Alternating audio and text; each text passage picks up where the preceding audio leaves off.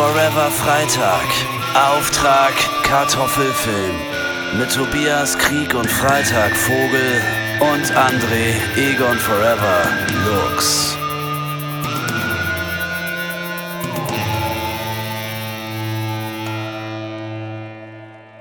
Da sind wir schon wieder. Und wir haben jetzt schon äh, relativ viel des äh, eigentlich sich noch neu anfühlenden Jahres geschafft. Äh, der, der, der Tod klopft immer lauter an die Tür. Also wenn die Leute diese Folge anhören, dann ist eigentlich im Prinzip das Jahr schon wieder fast vorbei. So sieht's aus, weil wir mit so dermaßen viel Vorlauf produzieren, weil es natürlich auch sehr aufwendige Folgen sind. Ne? Wir weil wir jetzt auch Profis sind nach fünf Jahren. Alles klar, absolut. Wir sind Profis. Äh, diese, das hier wird Ihnen präsentiert von der ARD Audiothek. Oh, das wäre geil. das wäre geil. Ey, ohne so Witz, wäre. mit so öffentlich-rechtliche Gelder. Ich würde, oh, das wäre so schön. Die Vor haben richtig die, Knete. Ja, absolut. Und vor allem legen die auch gar nicht so viel äh, Wert auf Qualität, äh, vor, auf, auf, vor, auf, vorzeigbare Zahlen. Also ich ja. glaube gerade, ich glaube gerade im Podcast-Bereich sind die gerade noch so ein bisschen in der Probierphase. Mhm. Und äh, da werden dann auch mal so Leute mitgeschleift und bezahlt, die vielleicht jetzt nicht die gigantischen äh, HörerInnenquoten mhm. erreichen. Ja, und die kriegen ähm, vor allem am Anfang halt richtig dick Knete, weil das halt eben, ja, öffentlich-rechtliche ja. Gelder sind. Also das würde ich auch ohne schlechtes Gewissen, würde ich sagen, hier, her damit, hier ist meine IBAN. Ja, ich habe ja, eine, eine Zeit lang habe ich ja öffentlich-rechtliche Gelder bekommen. Ich habe ja für Cosmo. Ach stimmt, du äh, hast ja damals gezeichnet für Cosmo. Cartoons gemacht. Was ist genau. eigentlich daraus geworden? Ach, das war mir irgendwann eine zu große Last, äh, mir regelmäßig äh, auf Knopfdruck was ausdenken zu müssen, was dann nicht nur meiner, äh, meinem Publikum, sondern auch dem Cosmo-Publikum gefällt.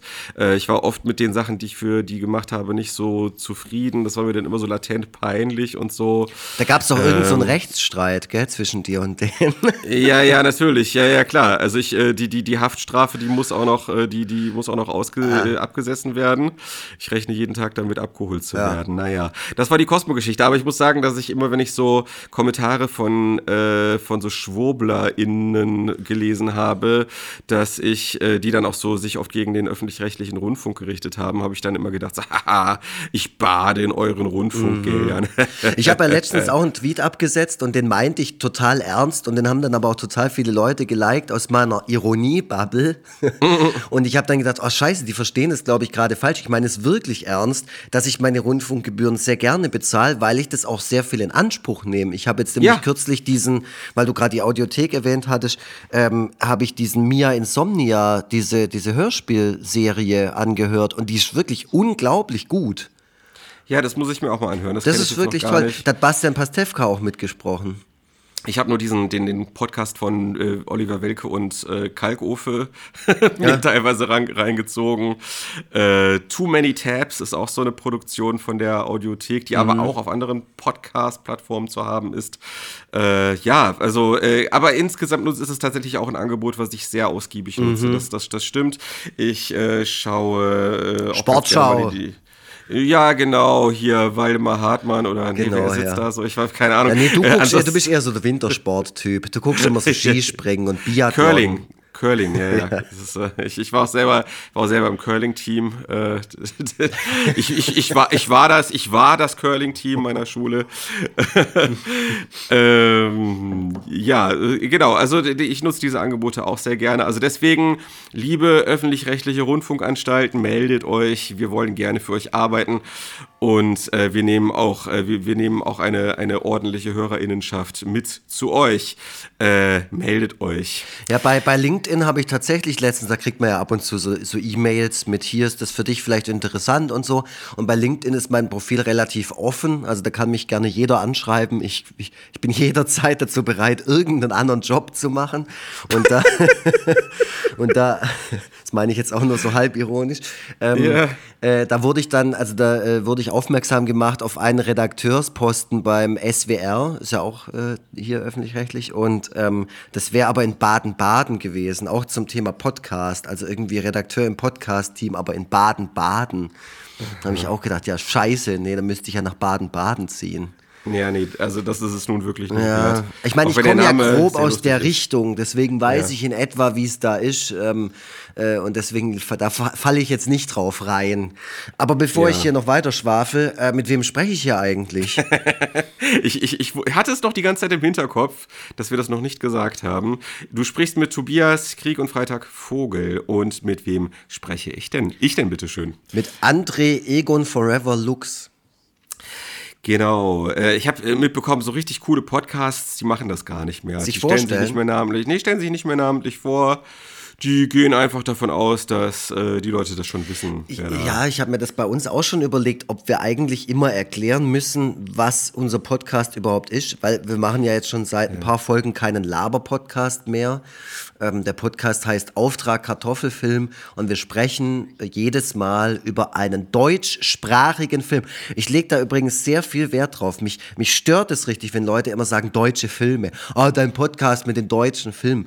Sage ich immer, nein, es sind nicht nur deutsche Filme. Bisher haben wir nur deutsche Filme besprochen. Äh, ja, wobei das Weiße Band war ja so eine Co ja, Co-Produktion, war Österreich, wo auch Österreich mit drin steckt. Und, und es so. wird auch noch ein Schweizer Film besprochen, der liegt hier auch schon parat. Ja. Und auch diverse österreichische Filme, die wir noch im Hinterkopf haben, werden auch schon, also werden auf jeden Fall auch noch von uns angefasst. Ja. Naja gut, wir haben uns da so ein bisschen auch so ein Ei mitgelegt, ne? Äh, dass wir halt das Kartoffelfilm genannt haben, weil SchweizerInnen und ÖsterreicherInnen natürlich keine Kartoffeln sind. Das ist natürlich ah, auch so ein Kommt bisschen, auf deren das, Verhalten an.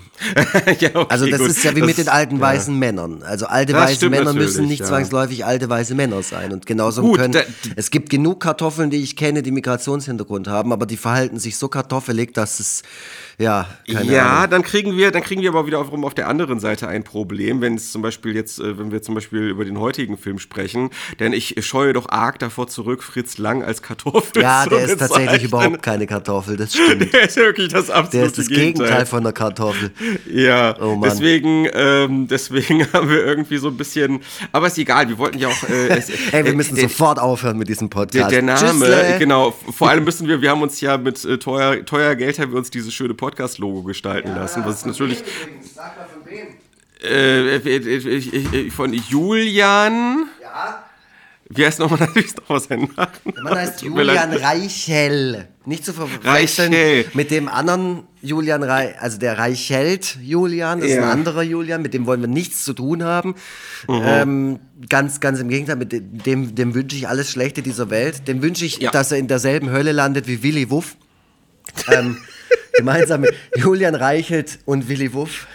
sollen in der Hölle schmoren, bis in alle Ewigkeit. Nee, äh, Captain yeah. Quee heißt der Mann, der unsere, also so als Künstler, der unser Podcast-Logo, unser neues Podcast-Logo gestaltet hat, das wir jetzt schon seit drei Folgen haben. Ihr habt es ja schon gesehen. Ich finde, es ist fantastisch geworden. Und bevor mhm. ich es vergesse, und wir gerade bei solchen äh, Behind-the-Scenes-Themen sind, Christopher Blöhn, der immer unseren Podcast schneidet, hat mich heute noch per E-Mail gefragt, ob es, äh, ob wir uns wünschen, dass er so Timestamps in den Podcast einbaut, äh, um den Leuten zu zeigen, ab wann wir denn über den eigentlichen Film sprechen. Weil es wird ja sicherlich Leute geben, die sagen, oh, ich will eigentlich nur das Gelaber von den beiden hören. Ähm, die Filme da, das interessiert mich überhaupt nicht. Und es wird Leute geben, die sagen, ach, das Gequatsche von denen, es geht mir so auf den Sack. Vor allem das vom Vogeltobi, der Lux geht eigentlich. Dann wollen die natürlich, dann wollen die natürlich äh, nur den Film hören, also wie wir über den Film sprechen. Ja, von mir aus, das kann ja nicht schaden. Gell, das habe ich also, auch gedacht. Also er hat gemeint, ja. bei Spotify geht es anscheinend nicht. Da nee, kann man das nicht machen. Aber bei anderen Podcast-Plattformen, da interessiert ja. mich auch vor allem von euch äh, mal ein Feedback, äh, wo ihr immer eure Podcasts hört und vor allem, wo ihr unseren Podcast hört. Weil wir wollen ja auch so ein bisschen, wir wollen uns ja euch auch so ein bisschen anbiedern und euch ja. recht machen. Ähm, so, ich, ich gehe jetzt, geh jetzt auch direkt ein Risiko ein. ja. Ähm, wir haben eine E-Mail-Adresse. Äh, jetzt, wenn ihr das hört, habt ihr, wenn nicht alle Stricke gerissen sind, haben wir eine eigene E-Mail-Adresse, an die ihr uns zukünftig schreiben könnt und um uns Feedback zu geben. Ähm, und zwar ist das, oder einfach um uns, äh, um ein Date zu bitten oder was auch immer. Äh, und zwar ist das hallo at foreverfreitag.de. Äh, es ist ein Risiko, weil ich zum Datum der Aufnahme diese E-Mail-Adresse noch nicht eingerichtet habe, aber ich gehe sehr stark davon aus, dass das zum Zeitpunkt der Ausstrahlung der Fall sein wird. Hallo at foreverfreitag.de De. Schreibt uns da mal, gebt uns Feedback und äh, wenn mal, wenn irgendwas ganz besonders entzückend ist, dann lesen wir das gerne in der kommenden Folge vor. Voll, voll. Wir lesen eh immer alles vor seit. Oder in ein, einer Zeit. der kommenden, nicht in der kommenden, aber in einer in der einer der kommenden Folge. Folge. Wisst ja, ihr, wir, genau. wir, produzieren ja jetzt ziemlich weit äh, vor im Vorfeld und genau. deswegen kann es dann halt passieren, dass es mal ein paar Wochen dauert. Ähm, also zu den letzten Folgen bin ich mir ganz sicher, dass wir dann nur hervorragendes Feedback bekommen haben. Das ja. behaupte ich jetzt einfach mal. Äh, worum der Christopher auch noch bittet, ähm, der hat sich ja, ja voll ins Zeug gelegt. Der hat ja jetzt auch den Jingle gebaut und so, den habt ihr ja schon gehört. Der ist komplett äh, von Hand aufgenommen. Die haben dann einen Videorekorder vor ein Mikro gezerrt und haben das da irgendwie, haben da auf Play gedrückt und haben diese ganzen Sounds händisch aufgenommen in seinem Studio. Und sein Wahnsinn. Studio befindet sich in Hamburg und es ist, also ihr, ihr erreicht es im, im Internet, da findet ihr dann auch die Adresse zum Studio unter I laid back sound. So, ich buchstabiere es für euch. I-S-L-E, also wie die Insel. Laid, also wie zurücklehnen, L-A-I-D. Äh, B-A-C-K Sound-D-E. Und der gute Christopher, der macht da auch Mix und Mastering für beispielsweise kleinere Bands oder so, ähm, die sich's nicht so leisten können. Der hat zum Beispiel auch Tubby Pilgrim, die ursprüngliche ähm, äh, wie soll ich sagen, Urheberin unseres alten Intros und auch schon mal Gästin in unserem Podcast. Könnt ihr mal nachhören. Die Folge ist schon ein paar Jahre alt, aber die ist immer noch geil. Und äh, der ist absolut, also der hat sowas von drauf. Der hat jetzt, also sage ich jetzt nicht nur einfach so, weil ich befangen bin, sondern äh, der arme, arme Christopher musste jetzt die Egon Forever Hit Attacke musste der mastern. Meinen, meinen äh, neuen Sampler, der zum Zeitpunkt dieses Podcasts möglicherweise bereits erschienen ist, aber ich glaube eher nicht, weil die Presswerke brauchen gerade für alles sehr, sehr lange. Also äh, ein limitierter CD-Sampler mit nur Hits drauf. Ihr äh, haltet die Augen und Ohren bitte offen. Die Egon Forever Hit-Attacke. Ich habe sehr viel Zeit investiert. Ähm, ist wirklich großartig geworden. Ich habe eigentlich gedacht, das wird ein sehr trashiges Ding. Jetzt am Ende ist es wirklich, ich würde sagen, es ist der Sampler des Jahres. Nicht mehr und nicht weniger. Und der Christopher hat da soundmäßig nochmal extrem viel rausgeholt. Aus teilweise 25 Jahre alten Aufnahmen. Ähm, das ist ein bombastisches Ding gewesen, äh, geworden, meine ich jetzt. Und äh, der hat viel Arbeit investiert. Und ja, ist ein handwerklich äh, großartiger ähm, Toningenieur, nennt man das so? Ein Engineer, ein Producer, ein ja, so, so ein Tonstudio. Ein, ein Tausendsasser. Ja. Tausendsasser, würde ich sagen. Also geht mal auf iLaidBackSound.de, falls ihr was mixen, mastern wollt oder sonst irgendwas. Da ist der sehr dankbar dafür. Und äh, es ist alles wirklich für den kleinen Geldbeutel. Und da seht ihr auch gleich mal, was der da für Equipment hat auf seiner Webseite. Die Webseite ist sehr, sehr professionell gestaltet. Ähm, ja, und also äh, super zuverlässig. Ein unfassbar zuverlässiger Mensch. Dem schreibst du jetzt eine E-Mail, der schreibt dir innerhalb von 0,3 Sekunden zurück. Der schreibt dir schon zurück, bevor du die E-Mail abgeschickt hast. Ja. Christopher, ja, much love for you. Auf jeden Fall. Äh, vielen Dank, dass du das machst.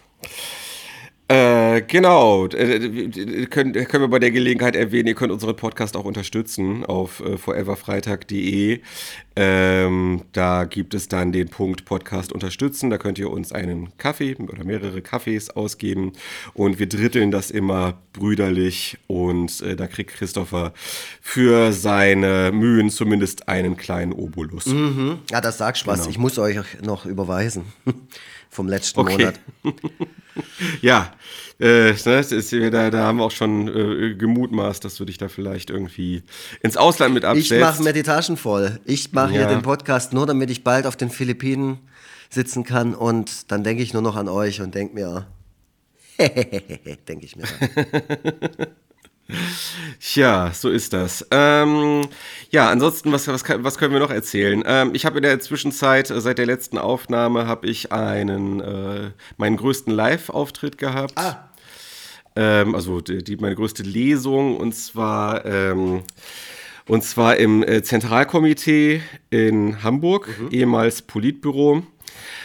Da waren, ich meine, ich habe es jetzt nicht durchgezählt, aber es waren, also es war eigentlich, ich, also wenn es nicht ausverkauft war, waren wirklich nur so einzelne Plätze frei. Also es war schon sehr beeindruckend, vor dieses äh, Auditorium treten zu dürfen. Also so auf jeden Fall um die 200, wenn nicht mehr Leute. Ähm, absoluter Wahnsinn, ein ehemaliges Kino. Äh, dem man das auch noch anmerkt. Das hat auch noch, noch sehr viel von diesem alten Kino-Flair mit einem entsprechenden äh, Balkon auch oben und, mhm. und so weiter und so fort. Ähm, ja, und das war, das war echt krass. Also ich habe da äh, das große, bin das große Wagnis eingegangen, mein bisheriges Programm komplett äh, über den Haufen zu werfen, weil ich äh, schon so oft in Hamburg gelesen habe und befürchtet habe, dass nachher nur Leute im Publikum sitzen, die das alles schon kennen, was ich da mhm. bringe.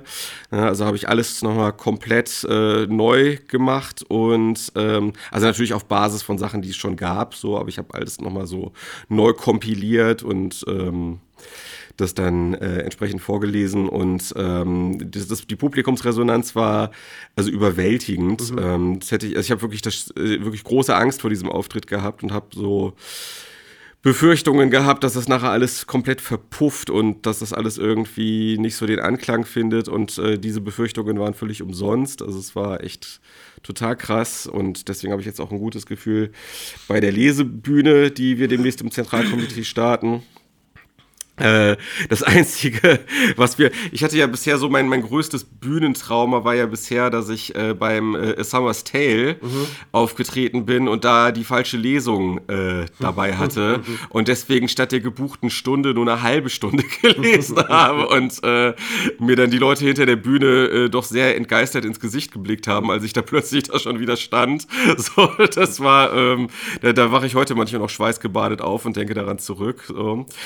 und das dachte immer, dein größtes Trauma war, als du deinen Beamer, also den Beamer selber an den Laptop anschließen musstest. Nee, au, mit Beamern habe ich aber auch schon schlimme mhm. Erfahrungen gemacht. Also, dass da an den Seiten was abgeschnitten war, dass oben was abgeschnitten was? war. Ne? Wenn, man sich, wenn man sich auf die scheiß Technik äh, verlässt. Ne? Also, ich glaube, ich gehe doch mehr in den Bereich Stand-Up-Comedy. Da muss ich nicht mit, äh, mit, mit meinem arbeiten. Laptop und meinem Technik arbeiten mhm. oder so. Äh, das kann ich ja auch alles mal ausprobieren, wenn dann die Lesebühne startet. Äh, da werde ich, das ist ja sowieso so eine, so eine Probier- und Experimentierplattform. Ist die einmal im Monat, ähm, die Lesebühne? Ja, jeden dritten Donnerstag. Und es sind immer immer ähm, du, Ella Karina Werner und Johannes Flörder. Immer. Ja, und Piero Mastales. Ah, okay. Genau, und ein Gast oder eine Gästin mhm. ist dann auch dabei. Naja, jedenfalls das neue Trauma ist, ich habe äh, kurz vor Corona hatte ich ja so meine bis zu dem Zeitpunkt größte Lesung in Hagen mhm. und ähm, da habe ich das so in drei Teile geteilt. Einmal so reguläre Cartoon-Lesung, dann äh, so eine Lesung mit so äh, Familienanekdoten, also so Sachen, die auch in mein Babysachenbuch Einfluss äh, gehalten haben mhm. und so äh, Einzug gehalten haben. Und danach habe ich dann noch so ein Impro-Part gemacht, wo Leute mir äh, per E-Mail Fragen stellen konnten und ich habe die dann live auf der Bühne beantwortet. Und das hat in Hagen hat das fantastisch funktioniert. In Hamburg hat das gar nicht funktioniert. Die Leute haben mir zwar schon Fragen geschickt, aber meine Impro, mein Impro-Muskel, meine äh, Fähigkeit zur Spontanität ja. war da irgendwie sehr schwach ausgeprägt und es war einfach nur, es hat nur getankt. Am Ende wirklich, es wurde durchgehend gelacht und ich habe auch richtig gemerkt nach dem zweiten Teil, äh, dass eigentlich der Abend rund war. Okay. Aber zu, aber zu dem Zeitpunkt hatte ich ja schon in Aussicht gestellt, dass ich am Ende noch die Fragen beantworten werde. Mhm. Und ich hatte eigentlich von Anfang an ein schlechtes Gefühl. Ja. Und hatte und äh, ein Gefühl von, das, was ich jetzt mache, ist überflüssig mhm. und das und das äh, hat nicht noch gefehlt, um den Abend rund, rund äh, zu machen. Aber ja. ich, ich musste es dann ja machen so. Ja. Und äh, oh Gott, also es ist alleine so würdelos, auf der Bühne zu sitzen und mit seinem Handy so in seinem E-Mail-Account sich die Fragen mal schnell durchzulesen, ja. die man dann, die man dann irgendwie spontan beantworten muss. Und äh, dann ist man ja so ein bisschen darauf angewiesen, weil man kann ja nicht stundenlang, also oder minutenlang da sitzen und erstmal so vorsortieren. So, hm, also, hm, ja, also nee, das nicht. Oh das nicht. Ähm, oh, das, ah, nee, ach, ja, das hier. Naja, genau so. Das geht ja nicht. Und man ist im Grunde darauf angewiesen, dass die E-Mail, in die man so spontan reingeklickt hat, dann auch eine gute Frage enthält. Ja. Sag mal eine Frage. Ach, ich will gar nicht über die Fragen so richtig lästern. So, ähm, also gut, will, meine ich jetzt so im Sinne von äh, bietet äh, die Gelegenheit zu unterhaltsamer ist, Improvisation. Ist eine gute Vorlage, genau. Ist eine gute Vorlage, genau. Es geht ja eigentlich nicht wirklich darum, die Neugierde der Leute zu stillen, mhm. sondern einfach nur noch mehr Entertainment zu liefern. Ja. Äh, und das hat halt, das ist halt gar nicht geklappt. Ich habe dann am Ende, ich habe so verzweifelt versucht, irgendwie noch ein rundes Ende zu finden mhm. und und habe dann zum Schluss wollte ich dann noch mal so einen Gag bringen. Und während ich das sagte, ja. fiel mir auf, fiel mir auf, dass ich genau diesen Witz im Laufe des Abends schon mal gebracht hatte. Und welcher Witz war das? Ach, das war kein richtiger Witz in dem Sinne, aber so ein bisschen, ich habe ja so ein bisschen äh, Vorbereitetes gebracht und dann ja. halt auch so äh, Sachen, die jetzt äh, spontan zu der jeweiligen Situation passen. Ja. Ne? Und das war so halb spontan. Ich habe dann halt gesagt, so, ja, hier, das ist ein ehemaliges Kino, so nah komme ich nie wieder in Hollywood. So, als ich das erste ah. Mal das gesagt habe, so aus der Situation heraus, ich weiß, dass es jetzt kein mega äh, ich, ja, ist. So, ich weiß schon. Aber, aber aus der Situation heraus war, äh, haben die Leute dann so geschmunzelt mm. und so, mhm. haha, ja, das ist ja ein. Und dann hast du genau ein, den gleichen Spruch am Schluss nochmal gebracht. Und, und, und nein, vor allem habe ich so den, den angefangen, den Spruch, und sagte dann so, während ich den, äh, also ah. ich habe gesagt, das hier ist ein ehemaliges Kino und ich so, Moment, ich glaube, den Witz habe ich schon gebracht. Aber so. gut, aber dann haben die Leute wahrscheinlich gelacht darüber, dass und das dann haben die Leute ist. und dann haben die Leute gnädigerweise einen Schlussapplaus ah, eingeleitet, ah, um das ganze Ding dann doch noch zu dem Ende zu bringen. oh mein Gott, das waren am Ende äh, war das, also ich habe das extra kurz gehalten, weil ich gemerkt habe, das ähm, äh, findet nicht so die gewünschte Resonanz.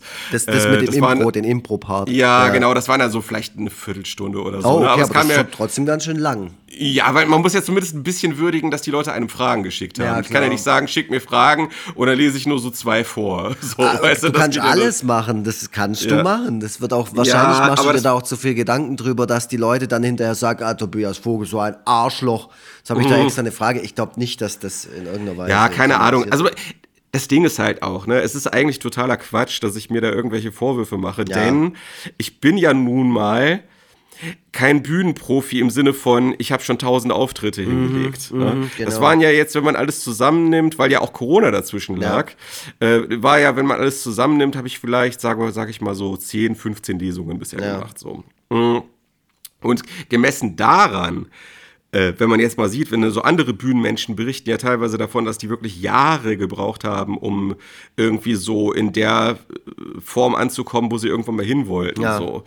Äh, und bei mir war das schon relativ schnell mit einer relativ positiven Resonanz. Ne? So. Von daher kann ich ja eigentlich mich eher aufs Positive konzentrieren, mache ich aber natürlich mhm. nicht so.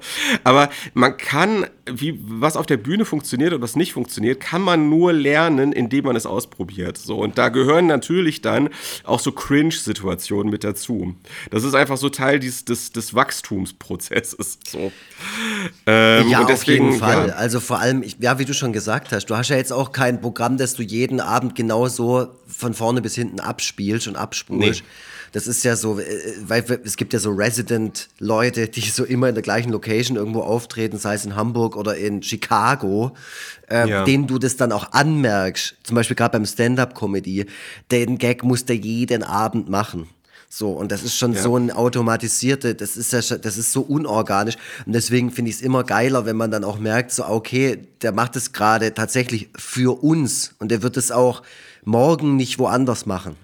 So. Ja, genau. Genau. Also ich denke auch tatsächlich gerne an Situationen zurück, wenn ich selber Konzerte ja. mir angeschaut habe, bei denen irgendwas schiefgelaufen ist. Mhm, mhm, weil, weil, ich dann, weil ich dann genau weiß, okay, geil, das ist jetzt wirklich einmalig so. Ja. Und äh, ja. Ja, ich war, ich war letztens bei, bei Jan Böhmermann.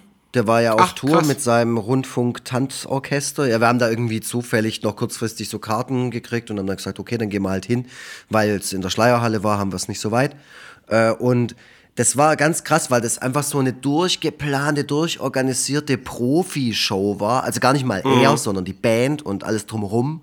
So, ja. das ist wirklich sowas von aufpoliert und da, da wird eigentlich auch nichts dem Zufall überlassen. Aber es gab dann so einen Moment, wo der hat doch diese A Cappella-Truppe da immer dabei, diese mhm. vier Typen. Ja. Und dem einen ist so das äh, Mikro aufs Keyboard gefallen während einem Lied. Und das war so ein Moment, wo ich gedacht habe, so, oh Gott sei Dank. Weil es mir dann doch, es war mir einfach zu steril alles und zu ja. perfektionistisch und so. Ich bin da einfach zu sehr, keine Ahnung, äh, kleine Underground-Punkrock-Shows vor vier Leute gewöhnt, wo gar mhm. nichts funktioniert. Also nicht umsonst bin ich ja auch Autor des Buchs Abendkasse, eure schlimmsten ja. Bühnenstories. Ähm, deswegen, das ist so, also wäre ich jetzt bei einer Show von dir und ich würde dich nicht kennen, dann würde ich erstmal, was für ein Wichser. so ein sympathischer Wichser.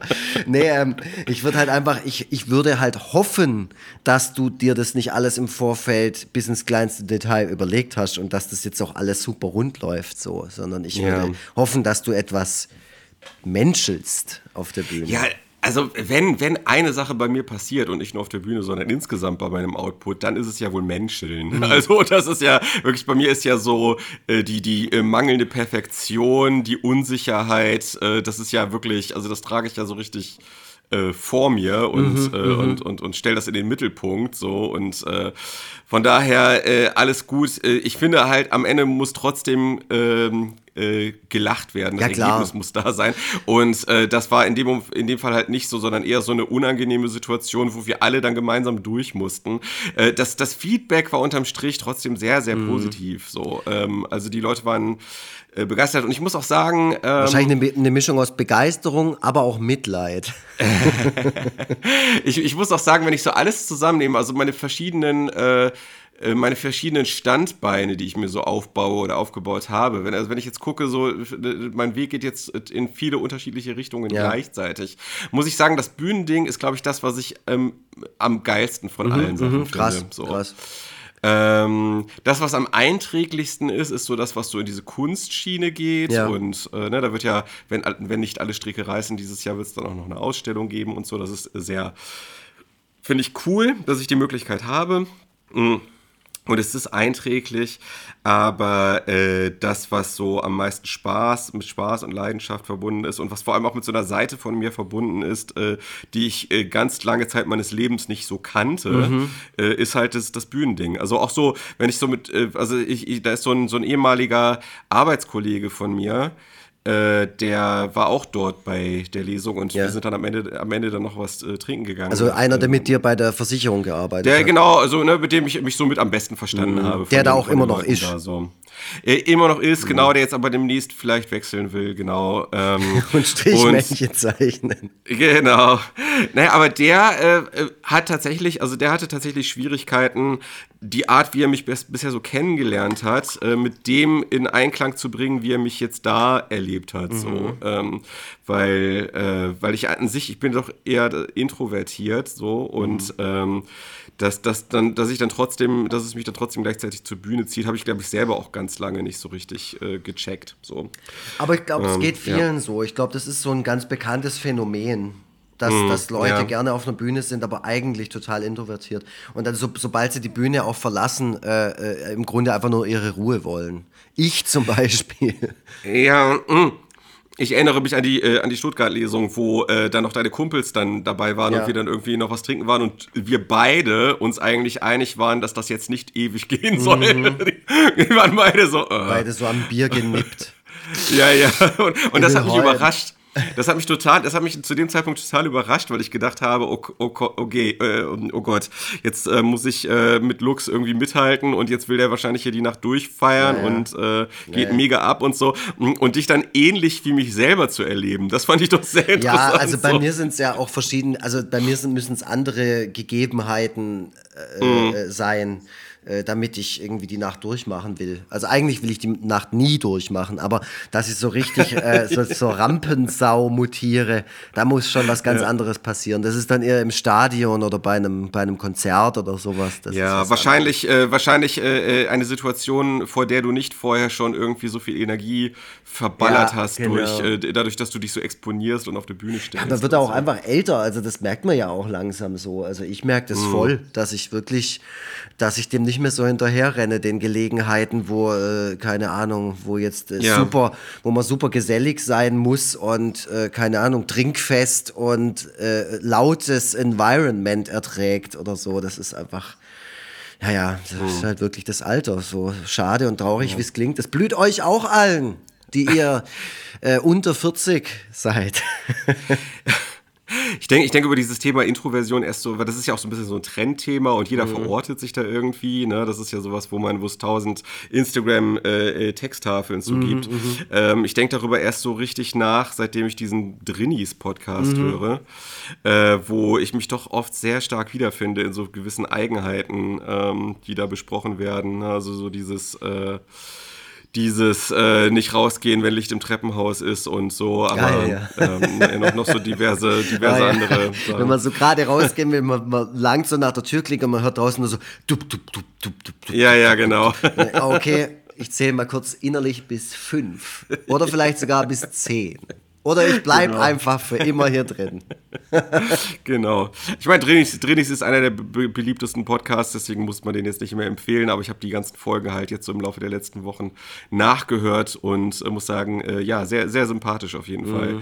Es, äh, das ist auch so ein Podcast, nach dem man sich so als kleiner Podcaster so ein bisschen ausstrecken kann, weil, die, das, weil das so viel mit so viel Liebe gemacht ist mhm, und so. Mhm. Ähm, dass da auch, man merkt auch, dass da das einerseits ein Laber-Podcast ist, aber andererseits man sich nicht darauf verlässt, einfach nur gut gut zu labern, sondern man hat sich auch so im Vorhinein so ein bisschen Gedanken gemacht über die Struktur und so weiter. Ja, das, das ist, äh, das ist das, was ihr bei uns halt nicht findet, aber gut, das ist. Doch, wir haben eine Struktur. Mittlerweile eine schon, Struktur. mittlerweile, ja. Wir haben lange äh, gebraucht, aber jetzt haben wir es jetzt haben wir's hingekriegt. Und genau diese Struktur wird man nämlich jetzt erleben, wenn nämlich jetzt der Trenner eingespielt wird und dann gehen wir in Medias Res. Ja.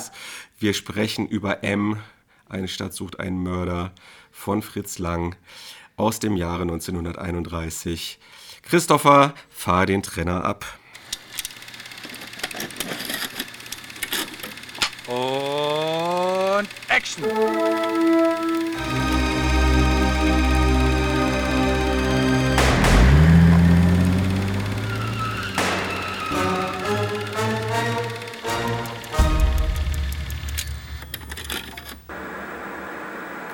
M. Eine Stadt sucht ihren Mörder ein Film von Fritz Lang aus dem Jahr 1931. Moment, eine Stadt sucht ihren sucht Mörder oder eine Stadt sucht einen Mörder? Also, pass auf. G genau, das ist eine gute Frage.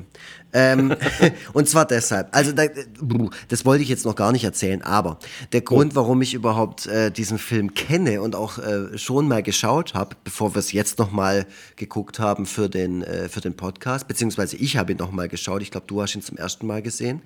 Genau. Ähm, kannte ich was anderes und zwar ein Lied mit dem Namen M. Und jetzt muss ich mich, jetzt muss ich ganz arg aufpassen. Äh, eine Stadt sucht ihren Mörder. So. Ja. Und der Film heißt aber M. Fuck, jetzt muss ich genau nachschauen. Oh. Interessanterweise steht bei Wikipedia einfach nur M. Ja. Einfach nur M, aber es wird oft, äh, äh es wird oft äh, dahinter geschrieben, ähm, eine Stadt äh, sucht einen. Einen Mörder, ja, genau. genau. Äh, was ich auch immer gedacht habe, dass das, dass das Lied zum Beispiel, habe ich mich jetzt falsch erinnert, dass das Lied der Band Turbostadt übrigens ähm, heißt, eine Stadt sucht, nee, eine Stadt jagt ihren Mörder oder sowas. Aber egal, der hm. Film heißt, wenn man ihn auf DVD kauft, offiziell, ja. ähm, dann heißt er, eine Stadt sucht einen Mörder. So. Hast du den äh, Film auf DVD gekauft? Nein, oder, oder ich habe ihn bei geschaut? YouTube geguckt. Ich habe nämlich kein hm. Dings mehr, kein äh, eine Stadt sucht einen Mörder. So heißt es auf DVD. Und bei YouTube auch. oh mein Gott. Ähm, Entschuldigung. oh, voll die Verzettelung. Geht, es geht so richtig, das Expertentum, das quillt uns jetzt schon aus jeder Pore. Die Leute schalten jetzt schon am Ding, oh fuck. Auf die Folge haben wir jetzt schon ewig die ganzen Cineasten, die, oh, ich, da gucken sie Til Schweiger und Judith Manitou. Wann gucken die endlich mal richtig geiles deutsches Kino wie M? Und dann kommt jetzt diese Folge und die denken sich nur, oh, die Vollidioten. Aber bevor ihr sowas denkt oder laut aussprecht, macht's doch einfach selber, ihr dauerkritischen genau. Arschgeigen. So. Das, ist das, was, das, das ist das, was dann Leute, die kritisiert werden, immer sagen. Ne? Ja. Macht's doch besser. Ja, ist so. Also bei ne? meinem Til Schweiger, Til Schweiger hat das bestimmt auch schon mal nachts besoffen bei Facebook geschrieben. So. je, je, mehr wir in diesem Podcast über Til Schweiger sprechen, fühle ich mich auch immer mehr mit Til oh Schweiger oh Gott, und verstehe ihn auch immer besser. Ja, jetzt so ein paar, paar Jahre weiter und du hast wirklich auch so diese Stimme. Dann oh, das wäre so, so. Wär so arschgeil. Also, immer eine Stadt sucht einen Mörder von Fritz Lang aus dem Jahr 1931 und damit nicht der älteste Film, den wir in diesem Podcast besprechen. Wir haben nämlich Man schon höre mal, und staune. Ja, wir haben schon mal Nosferatu besprochen. So, genau. dennoch ist M ein sehr alter Film und wie ihr schon äh, hört, 1931, er ist noch vor Beginn des Zweiten Weltkriegs gedreht und veröffentlicht worden. Und bevor Hitler an die Macht und kam. Und bevor Adolf Hitler an die, an die Macht kam, richtig. Trotzdem ähm, ist er filmhistorisch, aber auch äh, politisch, äh, gibt er ganz viel her an Geschichte und darüber sprechen wir jetzt auch. Ähm, ich, genau. ich ähm, äh, wie gesagt, wie ich zu diesem Film auf den aufmerksam wurde. Ich bin ja Filmfan und äh, M war so ein Film, der immer mal wieder irgendwo genannt wurde, auch international. Ähm, da hat er einen ganz, ganz hohen Stand. Da gilt er als einer der besten Filme, der jemals gedreht worden ist oder zumindest wegweisend, weil er sich äh, äh, zum Beispiel technischen Mittel bedient, die bis zu dem Zeitpunkt noch niemand so ausprobiert hat äh, oder auch so ein bisschen äh, kreative Kameraarbeit. Kommen wir über, also kommen wir auf jeden Fall noch dazu, darüber zu sprechen. Und deswegen ist er auch, wie gesagt, gesagt, international ähm, äh, sehr bekannt, unter Cineasten zumindest. Und äh, ja, ich habe ihn auf YouTube geschaut, weil ich kein Amazon Prime mehr habe. Da hätte es ihn nämlich auch gegeben. Ihr findet ihn aber in einer unglaublich guten Version, äh, sogar quadratisch, also in seiner ursprünglichen, äh, in seinem ursprünglichen Format. Alles andere wäre auch schlimm. Genau, findet, ja, das wäre dann einfach nur verzogen. Ähm, findet ihr und auch mit gutem Ton. Ich habe ihn mit Kopfhörern geguckt, weil eben der Ton, der wurde natürlich mehrmals restauriert und so.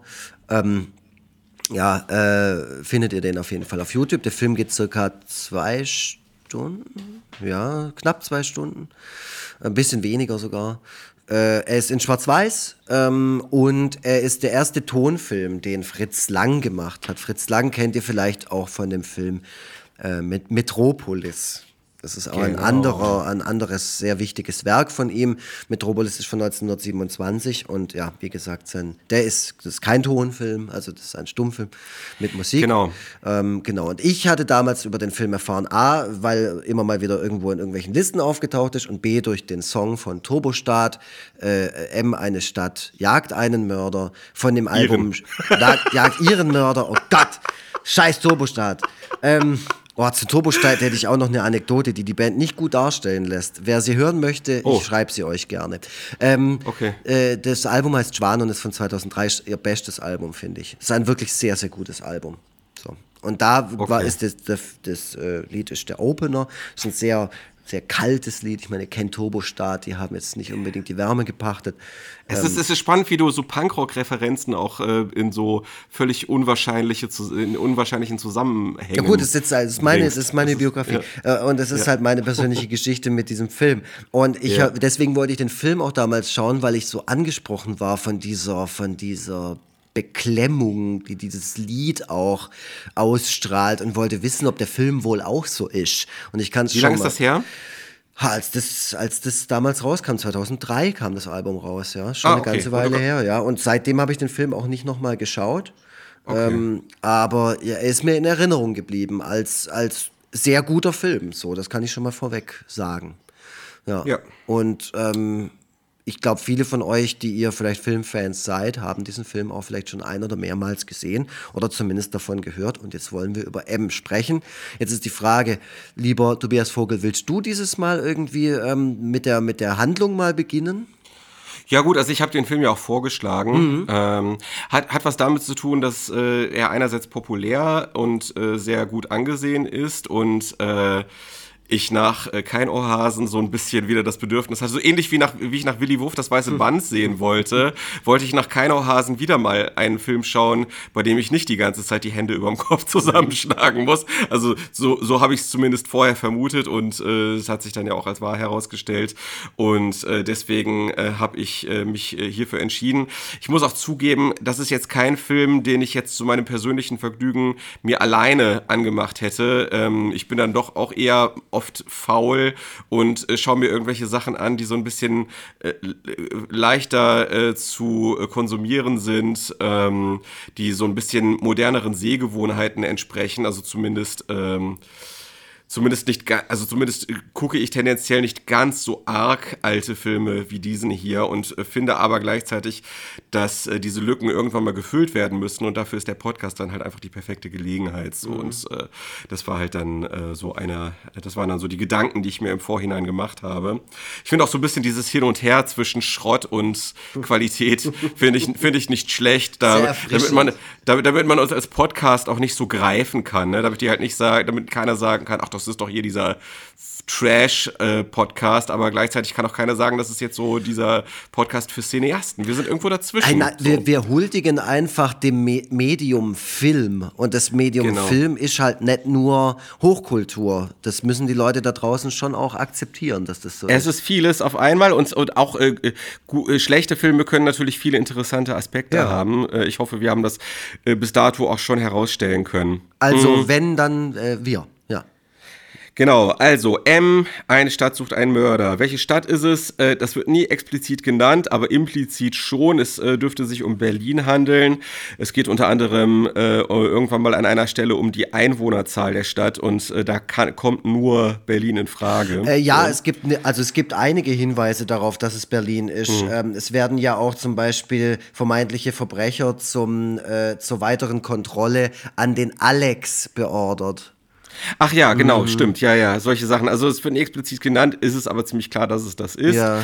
Ähm, äh, genau, und in dieser Stadt ist ein Mörder unterwegs, sprich ein Kindsmörder, ähm, der, wenn ich es jetzt wirklich aufs, aufs Wesentliche zusammenfassen will, also es ist ein Kindermörder unterwegs, der äh, tatsächlich buchstäblich von der Stadt gesucht wird. Ich finde äh, bei diesem Film interessant, dass es zwar Personen gibt, die schon so ein bisschen prominent nach vorne gestellt werden, wo ich mich aber schon scheuen würde, die als Hauptdarsteller zu bezeichnen. Ja. Also es ist, es ist eher so ein Ensemblestück äh, und, und äh, irgendwie so die, die Stadt als Ganzes verhält sich irgendwie zu dieser Mordserie, die dort passiert. Ja. Und das wird irgendwie so exemplarisch anhand bestimmter Milieus dann gezeigt, äh, wie mit dieser Mordserie umgegangen wird.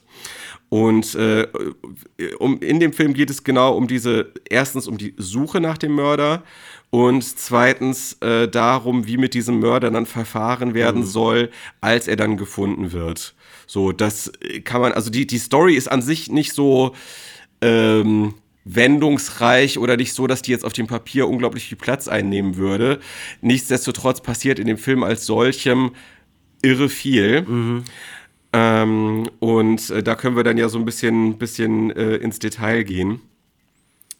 Äh, ich muss sagen, das ist einer der, einer der Filme, die ähm, filmhistorisch so viel so bedeutsam sind und die im äh, und die auch so gleichzeitig so viel über den zeitlichen Kontext verraten, äh, dass ich mich da zwischendurch ähm, intellektuell fast schon so ein bisschen überfordert gefühlt habe und mir gedacht habe, oh je, wie will man das alles überhaupt äh, in einem Podcast ähm, einigermaßen griffig und auch angemessen wiedergeben können? Ja, du ne? Kommst immer ja- mit der intellektuellen Scheiße um die Ecke. Guck, ich, ich suche hier Bulli und Otto und keine Ahnung was raus, damit wir es nicht so schwer haben. Und du kommst hier Fritz Lang, oh, uh, mit fünf Ebenen, die man da noch besprechen muss. Und, ja, Ja, das Geile ist, das Geile ist ja, dass ich vorher dachte, dass das so ein Thriller-Vorläufer ist. Äh, also, dass es, ähm, dass der, dass das vielleicht ein Film ist, der äh, für seine Zeit innovativ war, aber am Ende dann doch Unterhaltungszwecken gedient hat. Das war meine Vermutung. Aber es ist tatsächlich auch im Kontext der damaligen Zeit tatsächlich ein intellektueller Ja. Film, der sich, der, wo, wo wirklich in, auf filmische Weise über komplexe Sachverhalte nachgedacht wird. Und zwar auch nicht auf so eine Weise, dass dem Zuschauer da irgendwie so ein, ein, ein Schluss am Ende vorgegeben wird, den er daraus zu ziehen Genau. hat.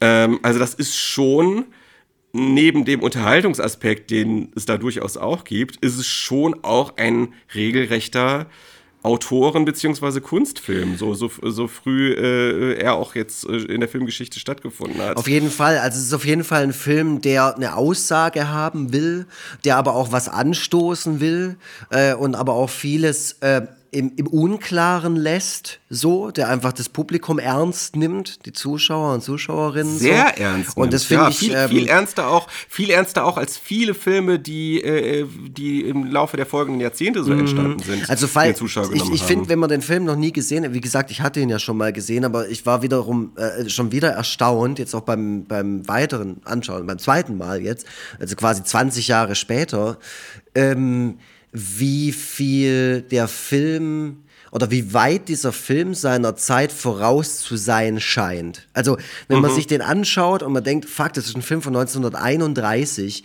seitdem sind so viele Filme ähm, passiert, ja.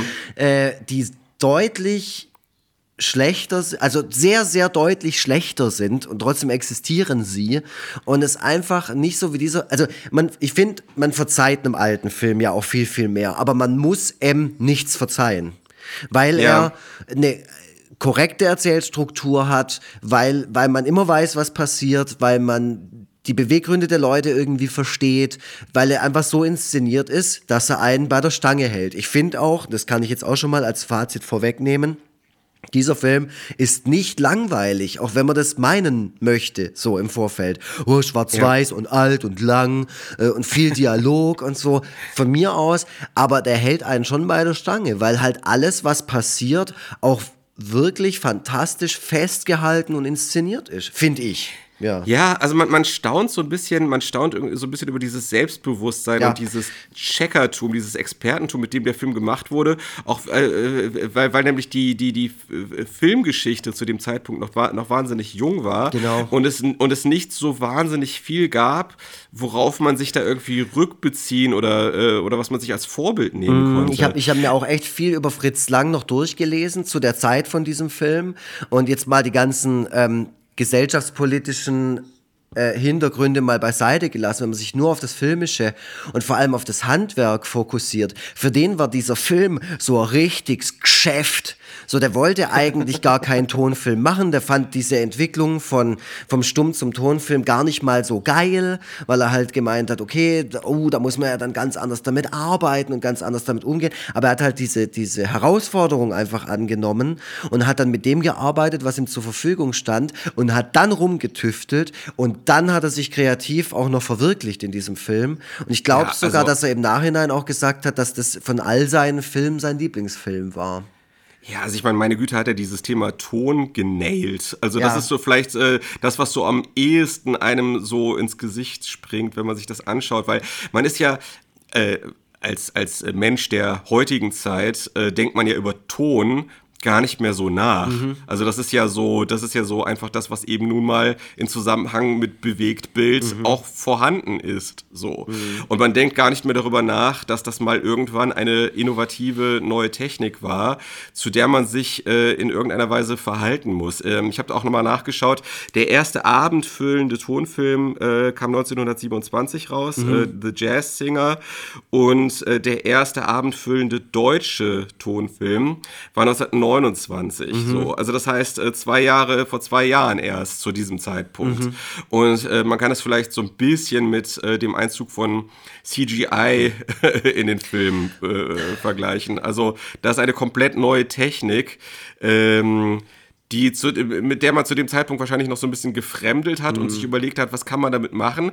Und deswegen wird der Ton in dem Fall auch nicht als so eine Selbstverständlichkeit eingesetzt, die irgendwie so nebenher mitläuft, sondern es ist alles extrem durchdacht und äh, äh fügt äh, eine ganz eigene Ebene in den Film ein, wie ich es auch im, im, im, Nachhinein nicht mehr oft gesehen habe ja. in anderen Filmen. Ja. ja. absolut. Also man muss sich das so, ja, also CGI wäre vielleicht ein kleinerer Schritt, äh, dass so ein mhm. Element wie Ton und auch Sprache in einem Film, dass man nichts mehr untertiteln muss oder Texttafeln einblenden muss, dazu kommt. Das ist ja bahnbrechend, mit sowas zu arbeiten. Das ist ja wirklich, als wenn ein neuer Sinn dazu kommt. Und ähm, ja. äh, das, das, ist, das beginnt ja schon so. Dieser Film beginnt mit einer Szene, mit einem äh, unglaublich lauten Glockenschlag. Und dann sieht man direkt ein paar Kinder in einem Kreis stehen, in so einem Innenhof, ähm, die so ein Auszählspiel machen, wo es um den Mörder geht. Äh, und von oben äh, schimpft die Mutter runter, dass sie dieses ähm, dass sie das nicht mehr machen sollen, weil das ja schrecklich ist, dass da die Kinder sich über den Mörder unterhalten oder, oder, oder das irgendwie spielerisch ähm, einsetzen und äh, eine andere Frau sagt dann zu ihr, äh, die, sie soll sie doch lassen, weil solange die Kinder äh, noch so da unten laut spielen und so, äh, weiß man, dass die noch da sind. Also das mhm. ist schon so, der Film steigt ein und man denkt, okay, krass, was hab, mit was habe ich hier zu tun? Und wie gesagt, ähm, äh, von da an ist dieser Film einfach, wie finde ich, dass er keinerlei Längen oder Langeweile bietet, sondern der, der bildet dann so eine Rampe. Man merkt, hier passiert irgendwas. Und was ich halt wirklich krass finde, irgendwie hatte ich den ganzen Film und auch vor allem am Anfang irgendwie so das Gefühl, es ist, als hätte Fritz Lang seinen eigenen Film schon mal gesehen und sich von dem irgendwie inspirieren lassen, weil es wirklich kaum zu fassen ist dass dieser Film im Jahr 1931 gedreht worden ist. Ja. Finde ich. Mhm. Weil man, also wirklich, man will eigentlich zu jedem Trash-Regisseur, der sich ultra ernst genommen hat, aus den 70ern und 80ern, 90ern und heute hingehen und sagen, Alter, hast du schon mal einen Film gesehen. Guck mal ja. den. Das ist einer der ersten Tonfilme. Guck den mal an. So, das ist eigentlich, müsste das die Plattform von allem sein, worauf sich jeder bezieht oder sich inspirieren lässt. Und offenbar ist das leider nie, nie bei, bei, bei sehr wenig Leuten passiert, sage ich jetzt Ja, mal. also man muss, da, man muss vielleicht einschränkend dazu sagen, und das ist ja auch so ein bisschen das... Äh wo, wo man äh, auch, äh, was man immer so auch so im Hinterkopf behalten muss im Zusammenhang mit M, äh, dass eben das kurz vor äh, Machtübernahme der Nazis äh, alles passiert ja. ist. Und äh, was die Machtübernahme der Nazis auch mit Kunst und auch gerade mit Filmkunst aus Deutschland gemacht mhm. hat. Man hat ja diejenigen, die so die innovativen Treibkräfte waren, entweder umgebracht oder wie Fritz Lang in, ins Exil getrieben. Mhm. So. Alle. Und, ähm, also auch den, also ja. Äh, da können wir gleich, der Hauptdarsteller, der den Mörder spielt, der M spielt. Also wird er ja. als M, aber Hans Beckert heißt die Rolle, ist Peter Lorre. So spricht ja, genau. man ihn wohl aus. Ähm, genau. Der hat sich noch vor Fritz Lang äh, aus, aus Deutschland verabschiedet, so als das Ganze, Ganze da losging. So ja. und, und, und das ist ein Schlag, von dem sich meiner Meinung nach die deutsche Filmindustrie bis heute nicht ja. erholt hat. So, äh, ne, der deutsche Film war ja so äh, in, in seiner An oder der Film in seiner Anfangszeit, äh, da war ja gerade Deutschland äh, eine große äh, inno, inno, innovative Triebkraft. Ja. So, ähm, das Wort Kino war ein Wort, das weltweit verwendet wurde und das steht heute immer noch wie Krautrock Rock. So für so ja. für deutsches Kino. Einfach nur das Wort Kino steht für deutsches Kino, aber halt mhm. altes deutsches Kino, nicht irgendwie nicht keiner Hasen. Genau. Genau, und deswegen ist natürlich der Begriff, also dass dieser, der, der, der Begriff ähm, Kartoffelfilm mhm, ja. in, dem, in dem Zusammenhang natürlich komplett äh, nicht, nicht angemessen. Nee, aber das so. ist ja geil. So haben wir ähm, den direkten Vergleich, falls sich das Leute mal gefragt haben. Wir haben genau. ja in der letzten Folge kein Ohrhasen besprochen. Das ist ein Kartoffelfilm. 100% Kartoffelfilm. Gemacht von Kartoffeln für Kartoffeln. Dieser Film hier ist kein Kartoffelfilm. Ja. Die, dieser Film ist ähm, also wirklich, wirklich sehr, sehr wichtig und ich bin unglaublich froh, dass der noch existiert, weil wer weiß, was damals alles vernichtet worden ist. Das ist ja, ja genau. grauenhaft, die Vorstellung, dass halt nur ein, ein, ein, ein Bruchteil von dem, was damals filmisch äh, äh, irgendwie produziert worden ist, irgendwie erhalten wurde und der Rest wurde verbrannt und vernichtet. Das ist doch, also wirklich, ja. Das gibt einem so eine Gewissheit ja. nochmal. Und deswegen ist er halt auch für die deutsche also für die politische Geschichte von Deutschland extrem wichtig, weil er wie so ein Mahnmal ist dieser ja. Film. Ein, ein, ja. Mahnmal also der Medien. So, ansonsten also Spuren, Spuren äh, die, dieser äh, Stilmittel, die da zum ersten Mal, vermutlich zum ersten Mal angewandt wurden, das findet man äh, in, in vielen, vielen anderen Filmen. Also es ist ein unglaublich einflussreicher Film, auch wenn das in, äh, auch wenn das vielen nicht so gut geglückt äh, äh, haben mag oder oder ich sag mal, äh, wenn die Qualität der von M beeinflussten Filme unterschiedlich ja, ist. So. Ja. Aber er ist, er, er ist jetzt halt nicht komplett ohne Einfluss äh, oder, oder, oder sogar sehr einflussreich gewesen, ja. aber halt dann eben ganz spezifisch auf Deutschland bezogen äh, nicht so einflussreich gewesen, wie er vielleicht hätte sein können, wenn die Geschichte, wenn die Geschichte einen anderen Verlauf genommen Eher für die hätte, Film, so, ne? also für die internationale Filmgeschichte und ansonsten ist er, also man kann den, wie ich ja schon gesagt habe, auf ganz vielen verschiedenen Ebenen analysieren und betrachten. Und das wäre das eine, wäre das Filmische, das andere wäre das Filmhistorische und dann halt noch das Politische, also M als Produkt auch. Wie wurde damit umgegangen? Und das ist ganz ja. spannend, weil der ist ja damals dann noch ins Kino gekommen und alles. Der wurde von vielen Leuten gesehen. Und der wurde auch von Nazis gesehen, von, von aktiven Nationalsozialisten, die dann später an der Macht waren.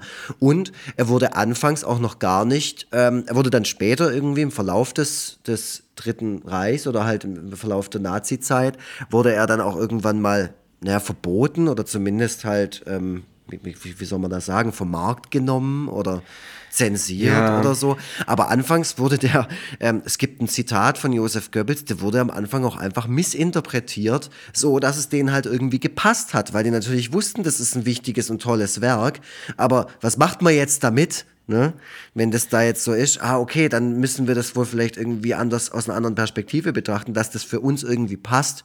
Und da möchte ich mal kurz ganz ähm, interessantes Zitat von Josef Goebbels vorlesen, äh, der nach seinem Kinobesuch, also den Film gesehen hat, ähm, es wird auch als offensichtliche Fehldeutung, so wird das auch deklariert, äh, abends mit Magda, Josef Goebbels hat ja viel Tagebuch geschrieben, abends mit Magda Film M von Fritz Lang gesehen, fabelhaft, Ausrufezeichen, gegen die Humanitätsduselei, für Todesstrafe, gut gemacht, Lang wird einmal unser Regisseur, er ist schöpferisch, ja, inter interessanterweise ist äh, Fritz Lang ja der äh, Sohn einer jüdischen Mutter, hey.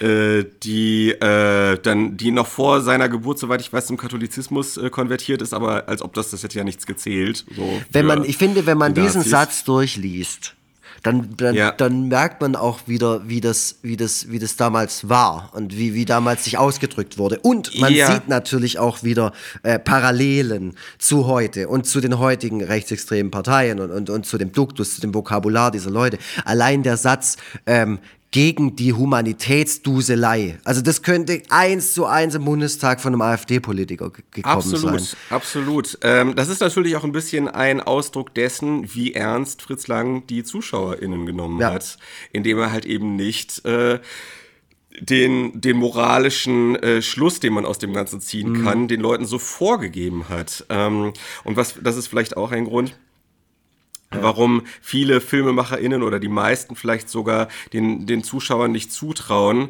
ähm, sich, sich ihre Schlüsse selber mhm. zu ziehen, sondern die eher so ein bisschen zu der Moral der Geschichte so hinlenken. Mhm. Ich habe also wenige, ich habe wenige Filme bisher gesehen, die äh, da äh, so sich so stark darauf verlassen haben, dass man da schon zu den äh, korrekten oder äh, moralisch äh, besten äh, äh, Schlüssen gelangt. Mhm, so. Und mhm. dann kann das auch immer durchaus so schief laufen.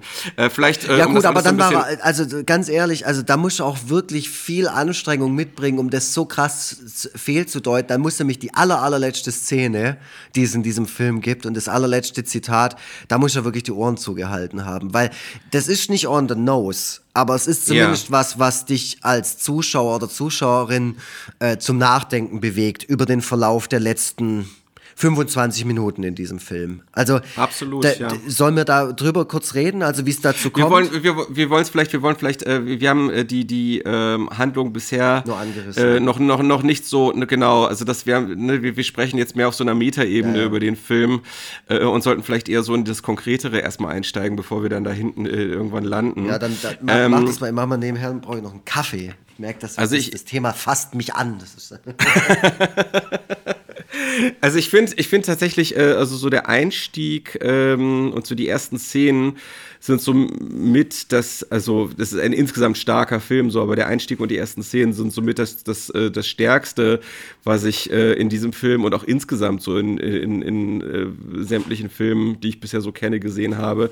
Also diese, ähm, diese äh, Atmosphäre der Angst vor dem Kindermörder, der zu diesem Zeitpunkt schon umgeht, dann ähm, diese Mutter, die vergeblich auf ihr Kind wartet, die sich immer stärker in diese Sorge reinsteigert. Das kann man, da kann man sich auch, also wenn man selber Kinder hat, kann man sich da auch nochmal, äh, da, da kennt man auch diese Sorgen. So, ähm, ne, da kann man sich nochmal ganz besonders gut einfühlen in das Ganze. Natürlich jeder andere Mensch auch, aber ich, ne, ich habe das natürlich dann direkt auch so vor dem Hintergrund so meines eigenen Lebens so äh, gesehen, das Ganze. Mhm. Ähm, äh, dann äh, sieht man auch äh, so angedeutet, äh, wie dieses Kind, auf das diese Mutter wartet, dann entführt wird äh, oder ah, zumindest oh, von dem Mörder. Das ist eine krasse Szene, genau. Wird. Man sieht sie beide nicht. Also da, dazu muss man auch sagen, wenn ihr den Film nicht kennt, ähm, technisch könnt ihr euch den wirklich sehr, sehr gut vorstellen. Also der ist, der hat ganz tolle Bildausschnitte und auch also. teilweise Kamerafahrten und gerade diese Szene, man sieht nur den Ball des Kindes. Man sieht das Kind, glaube ich, auch. Man sieht ihn nicht. Man sieht den. Also man sieht, man sieht, dass das Kind Ja. lässt diesen Ball, mit dem es die ganze Zeit schon gespielt hat, von dem Suchplakat Ja, genau. abprallen. Ja. Ne? Der Mörder wird ja per Ach, Plakat gesucht. Genau, und dann kommt diese Schattensequenz. Und dann kommt Genau. nämlich der Satz, also der, der, der Film hat auch ex, extrem viele tolle Zitate. Da kommt der Satz, du hast aber einen schönen Ball. Und das Ja, ist genau. so, oh, da, da läuft das so kalte Rücken runter. Und da denkt man halt auch so, ja, das ist alles ähm, äh, auch so ein bisschen inspirierend für jegliche Art von Serienkillerfilm, der später irgendwann mal kam, für jegliche Art von Horror Ja. oder Thriller oder sonst irgendwas. Da sind so viele eindrückliche Szenen drin und Zitate und aber auch besser, aber Ja. auch besser als vieles Ja. andere. Also, weil zum Beispiel wird ja auf Musik verzichtet, so, ne? Ähm, äh, und äh, das ist, das ähm, macht's halt irgendwie nochmal ganz besonders creepy, so. Ähm, und dann, wie dann so all die Orte in verschiedenen Kameraeinstellungen gezeigt werden, an dem dieses Kind dann nicht ist. So, der, der, der, der leere Tisch, also so man, es wird quasi äh, die Abwesenheit eines Menschen wird, äh, wird dort äh, mit so viel äh, emotionaler Kraft einfach äh, äh, halt äh, gezeigt. Ja, und einer, einer intelligenten Erzählweise einfach. Ja. Wie, wie wir es jetzt schon gesagt haben, das nimmt sein Publikum ernst. Also äh, Fritz Lang geht davon aus, du checkst es jetzt, wenn du das siehst. So, ich zeig dir das Ja. jetzt und ich brauche dir jetzt nicht sagen, was das für dich bedeuten soll oder was das für die Geschichte bedeuten soll. Genau. Ja. Ja. Ja, und äh, dann äh, äh, kommt die ganze Handlung immer mehr in Bewegung. Äh, man sieht quasi anhand, wie gesagt, das habe ich ja gerade auch schon gesagt, so anhand unterschiedlicher Milieus sieht man, wie diese Stadt äh, damit umgeht. Man sieht einen Stammtisch, äh, wo man plötzlich anfängt, sich gegenseitig zu verdächtigen. Äh, auch ganz, äh, da, da, da klingt auch schon wieder so die Nazi-Zeit an und so, die, weil äh, das, das finde ich, das ist so eine Info, äh, die mich immer wieder schaudern lässt, dass ganz, ganz viele Jüdinnen und Juden nicht ähm, den Nazis in die Hände gegangen wären, wenn es, wenn sie nicht ähm, äh, von, von äh, Nachbarn und äh, einfach, den sogenannten einfachen Menschen verpfiffen worden wären. So. Also dieser, diese Bereitschaft, sich gegenseitig zu verdächtigen, sich gegenseitig ans Messer zu liefern und, so, und auch so diese Unterwürfigkeit dem Staatsapparat gegenüber, äh, wird, also da wird, ne, was so wirklich vermutlich zu dem Zeitpunkt wirklich an den Stammtischen in Deutschland stattgefunden hat, Ja.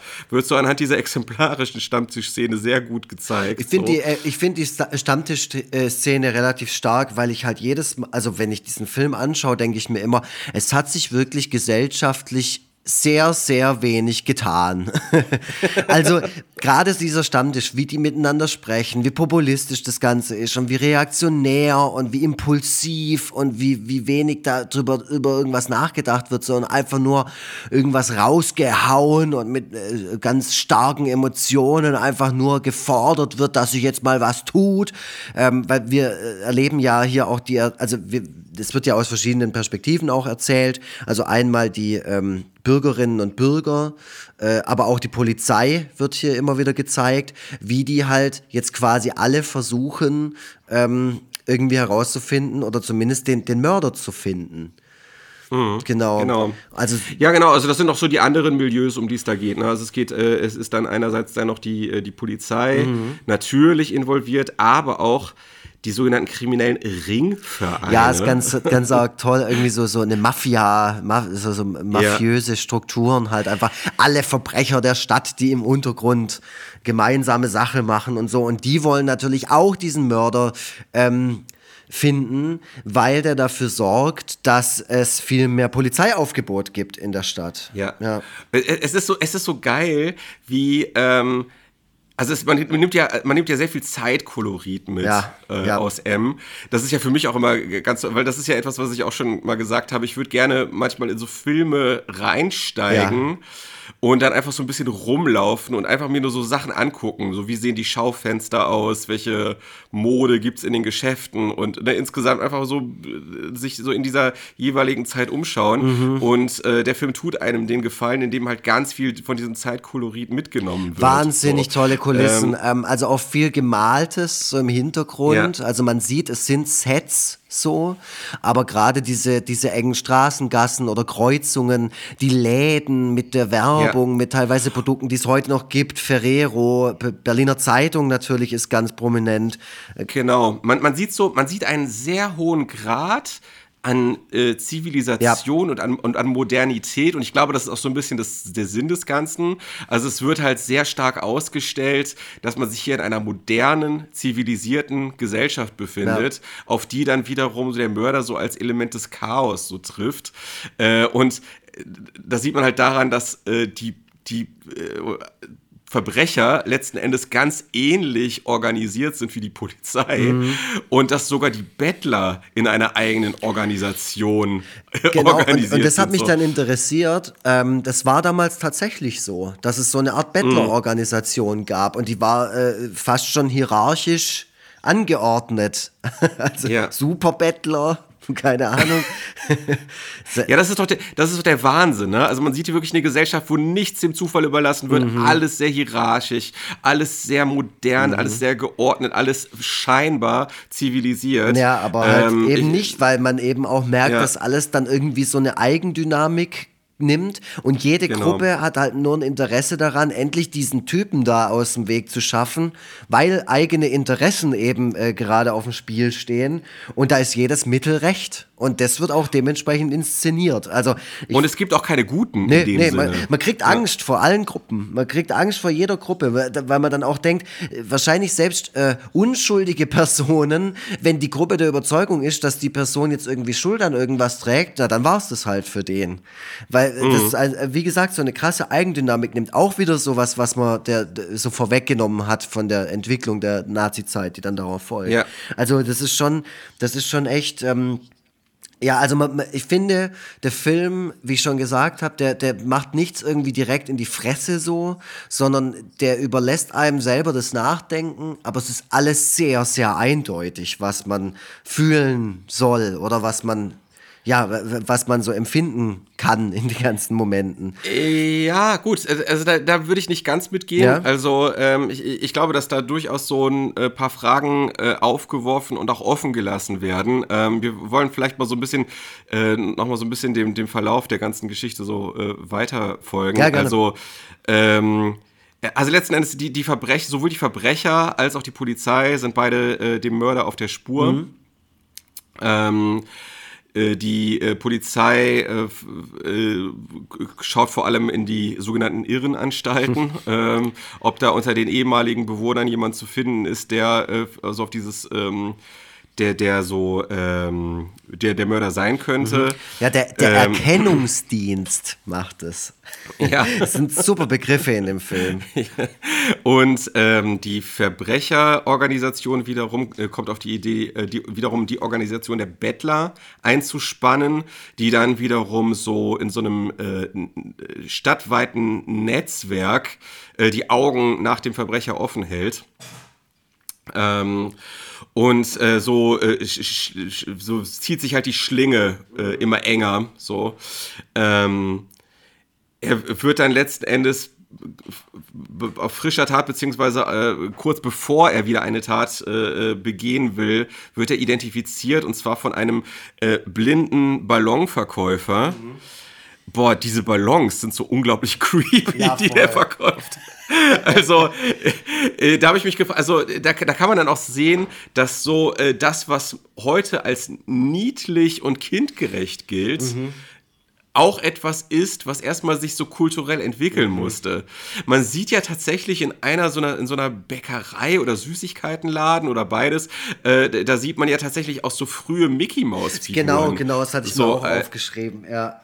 Ja, äh, da, da, war aber das gerade alles noch so das Disney-Imperium noch so im Aufbau mhm. sozusagen, äh, was ja auch viel ähm, diese äh, viel daran äh, mitgewirkt hat, so dieses Bild von was ist eigentlich kindgerecht ja. und was ist eigentlich niedlich zu, zu prägen. Und also diese Ballons heutzutage könnte man die eher nicht mehr an den Mann oder an das Kind bringen, wenn man die irgendwo verkauft. Ach ja. Naja, Aber woran und, und der, erkennt denn der Mann den Mörder?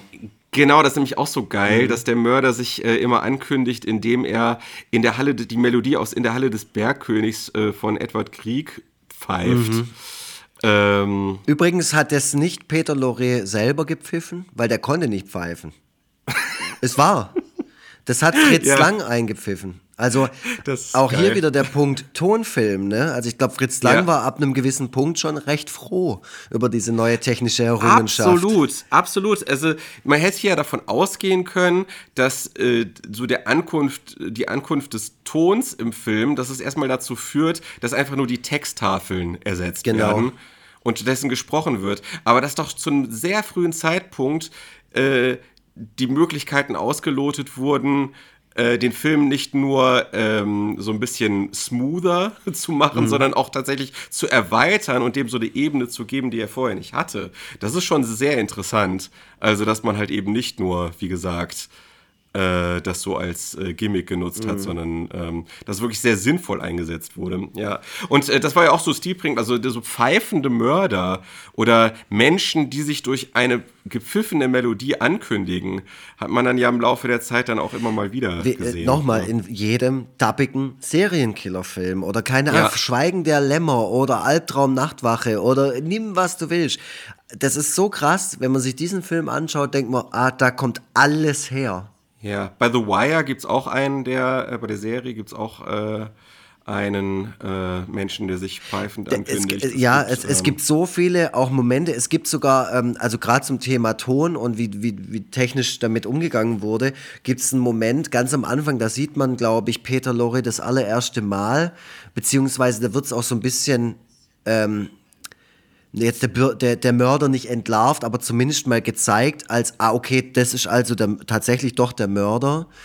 Ähm, da sieht man ihn vor einem Spiegel stehen.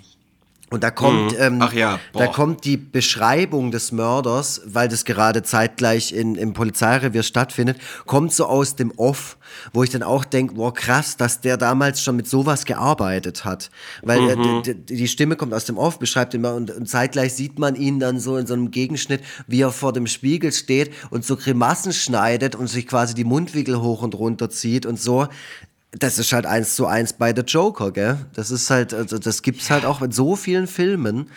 Insgesamt, wie Bösewichte gespielt werden. Ja.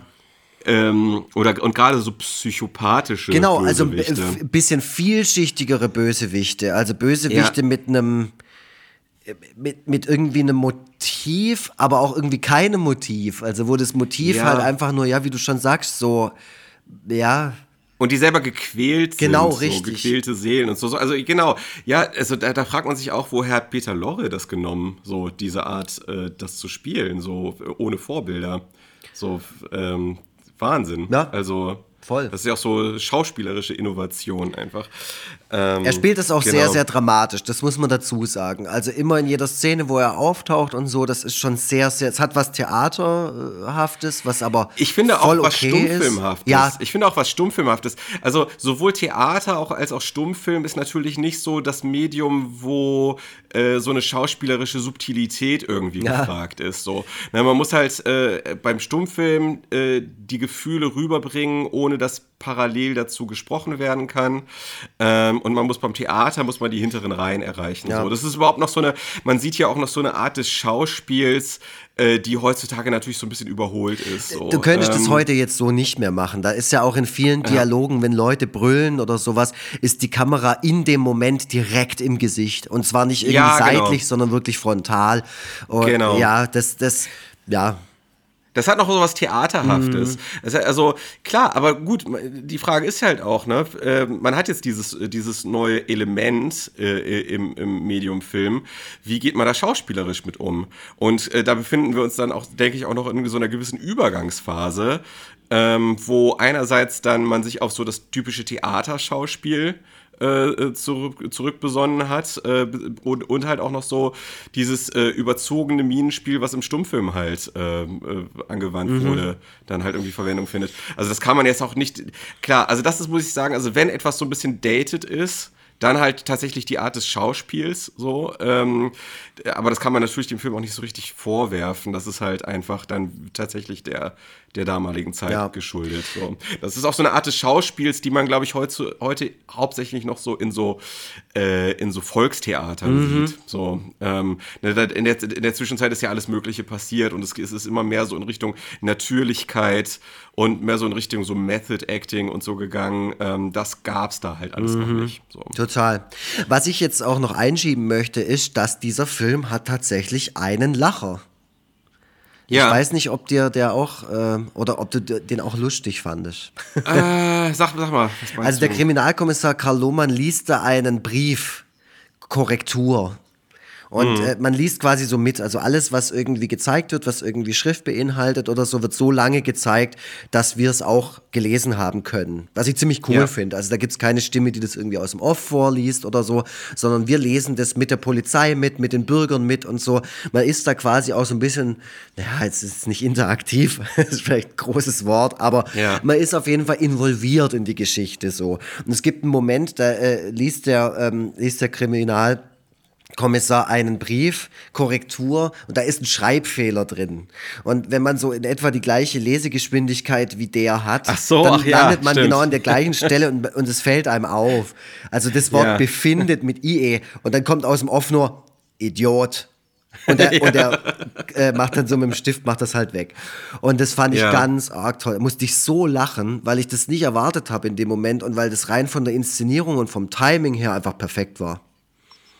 Ja, ja, ja. Das, äh, es gibt auch so ein paar andere so flotte Sprüche ja. zwischendurch, ne, wo man zumindest mal so ein bisschen schmunzelt. Ja, aber so. das war sowas, wo ich echt ja. so, ich hab's nicht, äh, du liest es so und dann Befin und dann genau in dem Moment, Idiot. Und dann ist es nur so weggemacht und wird weiter gelesen halt. Er liest dann, wie wir halt auch an. Aber toll. Also, ja. das, sowas finde ich bockstark. Ja. Absolut. Äh, wo wir gerade über Schauspielkunst gesprochen haben, ähm, Peter Lorre macht sehr viel mit seinen Augen, mhm. äh, findet, man, findet man vielleicht heutzutage auch so ein bisschen überzogen teilweise. Äh, uneingeschränkt, auch aus heutiger Sicht, krass gespielt, die Szene, wie er in der Spiegelung des Schaufensters mhm. ähm, dieses kleine Mädchen sieht, äh, das er zuletzt dann noch, bevor er dann erkannt mhm. Äh, halt sich unter den Nagel reißen will. So ähm, auch wie sein Gesicht eingerahmt ist, so äh, in diesem, ich weiß nicht, was sind das so Messer oder was ist das, was man da sieht? Also so irgendwas, da ist so in dem Schaufenster ist so was ähm, rautenmäßig angeordnetes. Ähm, das ist nicht dieses, das ist nicht sehen. dieses Spielwaren-Ding. Da guckt er ja dann erst mit dem Kind rein. Ähm, nee, ich weiß es jetzt gerade ehrlich gesagt nicht, man, was es für ein Schaufenster man, man sieht man sieht auf jeden Fall, wie sehr er mit sich kämpft. Ja, genau, also, also mit der Hand äh, und oh, ja, genau. Ja, wie er mit sich kämpft, so nein, ich kann nicht schon, ich kann nicht schon wieder. Mhm. Äh, ja, es überkommt tun, ihn halt was. So, ja. das ist schon. Und, und, und in dem Moment, wo er sich dann dazu entschieden hat, okay, ich kann nicht anders, dann fängt er an zu pfeifen. Mhm. So. Das ist äh, Wahnsinn. Also äh, äh richtig, richtig krass gespielt. Ähm, ja, ansonsten interessant auch, äh, dass äh, Peter Lorre nicht äh, vorbehaltlos dämonisiert wird, sondern dass äh, Fritz Lang auch so dieses Thema ähm, äh, äh, psychische Erkrankungen ähm, in einer Weise ernst genommen hat, wie es vorher vermutlich auch noch nicht im mhm. Film passiert ist. Er hat ja auch vorher, er hat ja auch vorher wirklich Recherchen in den entsprechenden Anstalten angestellt und deswegen kriegt ähm, der Mörder auch die Möglichkeit, ähm, sein Innerstes nach außen zu mhm. kehren und sich zu rechtfertigen. Und zwar dann, als er ähm, gefangen genommen wurde und dann tatsächlich von, den, von der Verbrecherorganisation mhm. so einen richtig gehenden Prozess gemacht ja. kriegt. Erstaunlich auch. Würde man da sieht man dann auch wieder so dieses, diesen Grad an Zivilisation und Organisation. Ähm, würde man heute äh, vermutlich eher nicht mehr machen, sondern oh. der würde dann wahrscheinlich einfach abgeknallt werden. Ja, so. ja, weiß jetzt nicht, wie sadistisch manche Organisationen noch sind und sich da sogar noch ernst nehmen und glauben, sie wären sowas wie eine ausführende Hand des Gesetzes. Weißt? Ja. Ich glaube, viele, Ahnung. die, die denken, also viele, die Selbstjustiz betreiben oder betreiben wollen, äh, äh erkennen sich selbst als wirklich als, als Gesetz oder sowas an und denken, sie tun auch noch was Gutes damit. Leider ja. ist das so, aber ich glaube, viel zu viele denken wirklich so. Und machen dann eben nicht und, kurzen Prozess, sondern machen dann wirklich sowas. Also, oh. Gute Frage, mhm. wie, wie, das so, wie, so, wie sowas sonst normalerweise ja, also wenn abläuft. du mal nicht in die deutsche Kultur reinguckst, sondern halt woanders, da ist es ja teilweise so, wo Leute noch ja, okay. gehängt werden oder sowas. Und dann steht, ja, dann hocken da, genau, und dann hocken so. da wirklich mhm. Menschen und schauen sich das an und sowas. Und dann hat es ja wirklich mhm. sowas, für die, für die ist es wirklich ein seriöser Gerichtsprozess. Das ist ja das Fürchterliche dabei. Also das, das, das summiert diese, diese Stelle ja ganz extrem, wo Peter Lorre auch nochmal diesen Monolog hält, diesen diesen langen und nochmal erklärt, wie es ihm geht. Und also natürlich genau. ist das Scheiße, was der macht. Das, ja völlig, das, steht, ja. das stellt der Film ja auch nicht in Frage, ganz und gar nicht. Man, man sieht, man sieht aber auch, dass er die Wahrheit sagt. Ja. Ne? Dass er halt nicht, dass er halt nicht versucht, sich irgendwie aus der Geschichte rauszulavieren, mhm. sondern er sagt die Wahrheit, dass er halt so handelt, weil er nicht anders mhm. kann. Es kommt ja sogar noch eine Person dazu, die ihn erklärt vor diesen Menschen. Das ist ja auch nochmal das. Verteidiger, genau. Genau, das ist ja schon krass, weil mhm. weil du halt, ja, wie du schon gesagt hast, der Film ist ja schon so alt. Eigentlich könnte man meinen oder müsste man, also in meiner Vorstellung, meiner naiven Vorstellung ist es immer so, dass ich denke, ja, damals war die Gesellschaft ja auch noch nicht so weit, dass die das erkennt, dass es Menschen mit psychischen Erkrankungen gibt und dass man mit denen auch so und so verfahren sollte und die anhören sollte und so. Aber das macht es mir noch schwieriger, also das, das macht mir noch schlechtere Laune, wenn ich mir denke, ja. dass es damals ja auch schon fortschrittliche Strömungen gab. Oder, ja, oder das ist der Wahnsinn. Eine progressive Dynamik, Leute, die sowas erkannt haben und das ernst genommen haben, sich damit befasst haben ja. und so.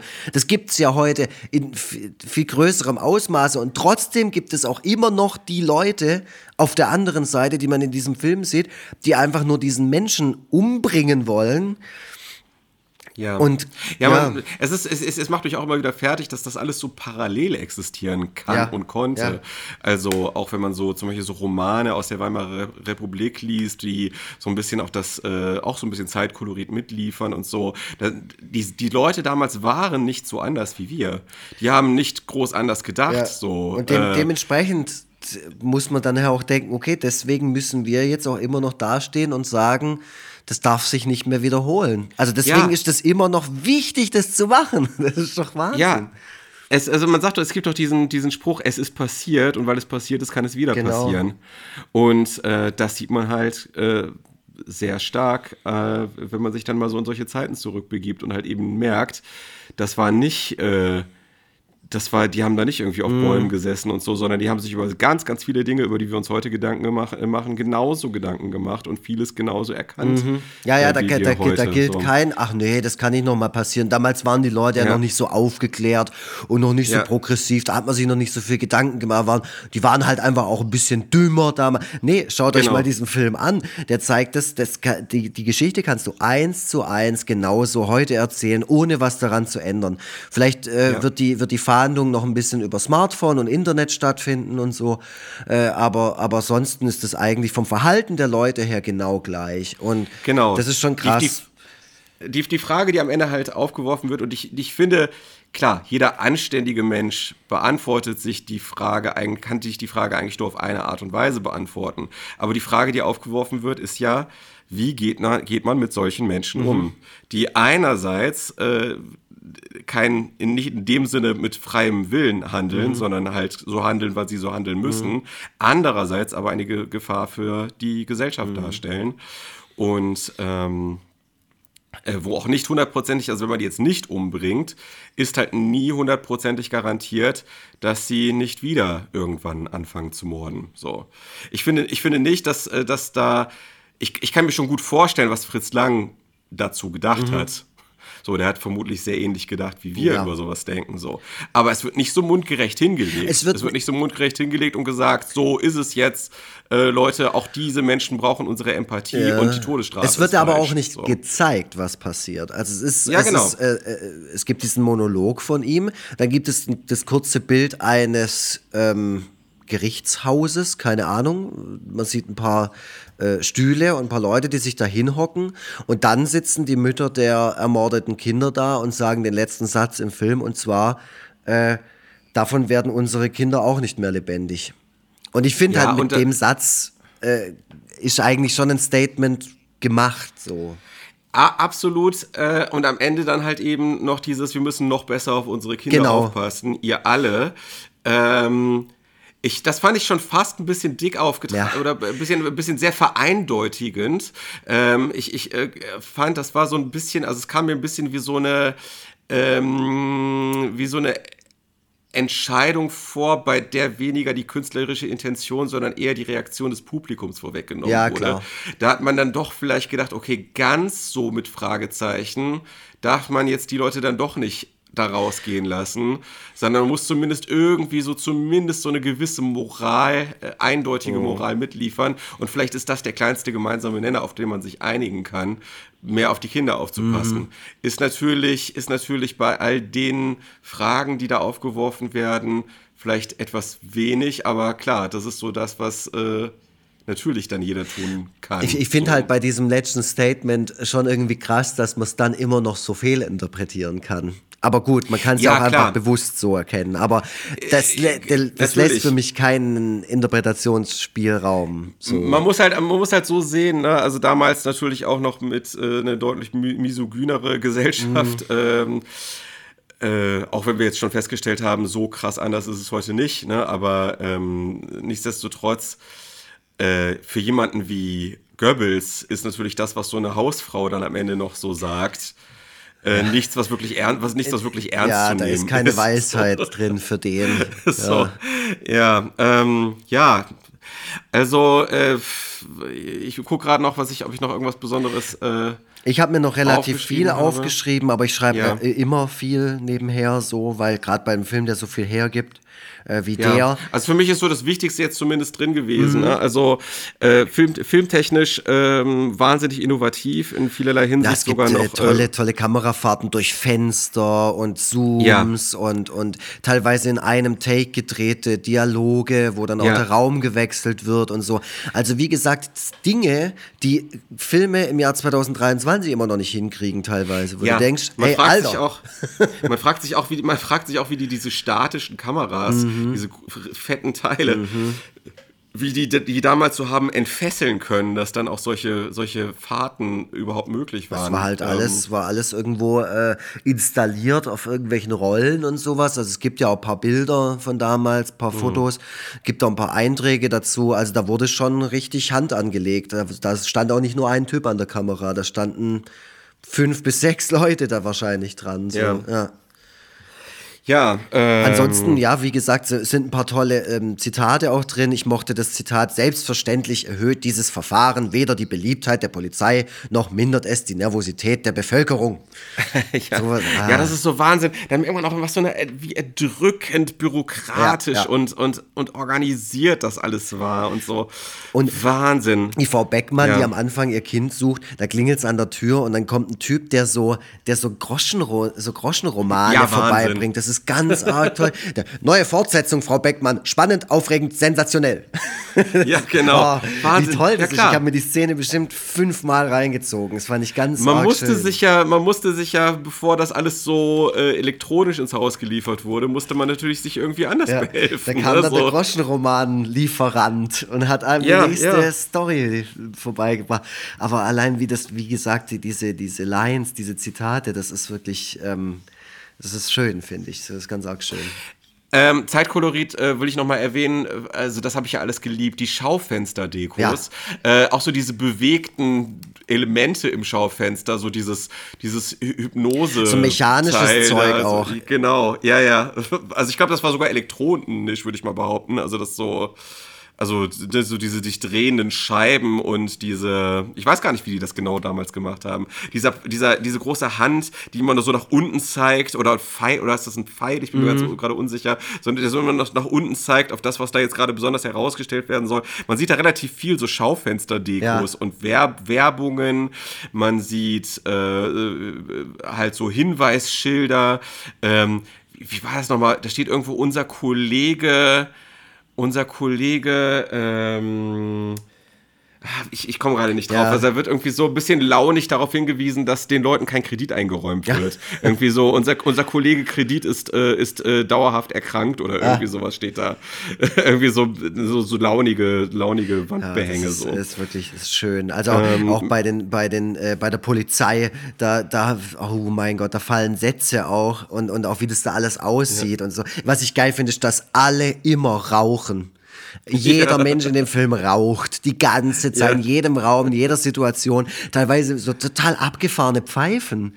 Die haben so ganz, ja, ganz komische Formen Wahnsinn. und so. Habe ich teilweise noch nie gesehen ja. vorher. Ja, also ja, da wirklich, da, jede Shisha-Bar kann da mal reingucken und sich da mal bedienen an Ideen. Da gibt es wirklich abgefahrenes Zeug. Ja, da fließt alles Mögliche ein, was zu dem Zeitpunkt einfach schick und mhm. modern war. Und äh, äh, ja, also man kriegt, also das ist ja sonst bei älteren Filmen oft so ein bisschen unbefriedigend, dass man so vieles, äh, viele so Nebenschauplätze äh, weil das natürlich den Leuten damals nicht wichtig war, ja. das zu zeigen, dass man die immer dann nur so ganz leicht am die Rande mitkriegt. Halt. So, oh, oh, so, keine Ahnung, oh, damals bei, bei Burger King stand ja ein Flipper-Automat, mhm. krass und so. Weißt du, das sind so Sachen, die werden natürlich, die würden da nicht besonders ausgestellt, sondern die kriegt man nur so in einem Bruchteil einer Sekunde so nebenher mit oder so.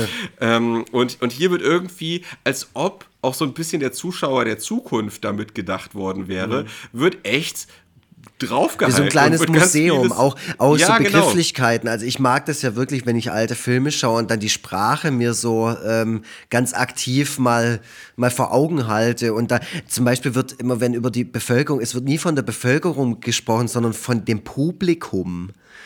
Das, ja. Die Bevölkerung würde, hören Sie mir bloß auf von der Mitarbeit des Publikums. Wenn ich bloß daran denke, kriege ich das kalte Kotzen, sagt einer in der Polizeibesprechung. Finde ich total gut. Ja, und das Publikum, das den Film anschaut, kann sich dann schön kann, Genau, das, ist, das sind wir. ja. Ja, Wahnsinn. Also ähm, unterm Strich, wenn wir mal so ein Fazit ziehen, ich kann es ja vielleicht äh, selber erstmal so, äh, so äh, zusammenfassen. Ähm, also wie gesagt, innovativ äh, in einer Art und Weise, dass es heute noch durchscheint, äh, selbst wenn man viele, viele neuere Filme gesehen hat. Ähm, sehr interessant, einfach auch so als historisches Dokument, aber auch als Film an sich. Sehr, sehr komplex in der Erzählweise und nicht so äh, den Zuschauer bevormundend. Also vieles, was auch aus heutiger Sicht noch erfrischend und äh, originell ist. Ähm, das Einzige, was ich, äh, was nicht so gut gealtert ist, habe ich schon erwähnt, ist oft so das, die Schauspielerei. Die kommt dann manchmal ein bisschen sehr unsubtil und so volkstheatermäßig rüber, aber gut, man äh, wusste es halt nicht besser zu dem Zeitpunkt. Äh, und manchmal ist die Inszenierung natürlich trotz aller Innovation doch recht be behäbig, also gerade so bei dem bei der Jagd nach dem Verbrecher. Also ich habe noch nie eine Verfolgungsjagd gesehen, für die sich so viel Zeit genommen wurde. Ja, das ist wirklich der, das ist der, der, absolute Wahnsinn so. Also das hätte das macht man heute ganz ja, ganz also anders es ist, ist kein Actionfilm. Ja, also das ist wirklich, also das finde ich aber auch interessant, ne, weil das wirklich so gegen die heutigen Sehgewohnheiten mhm. geht.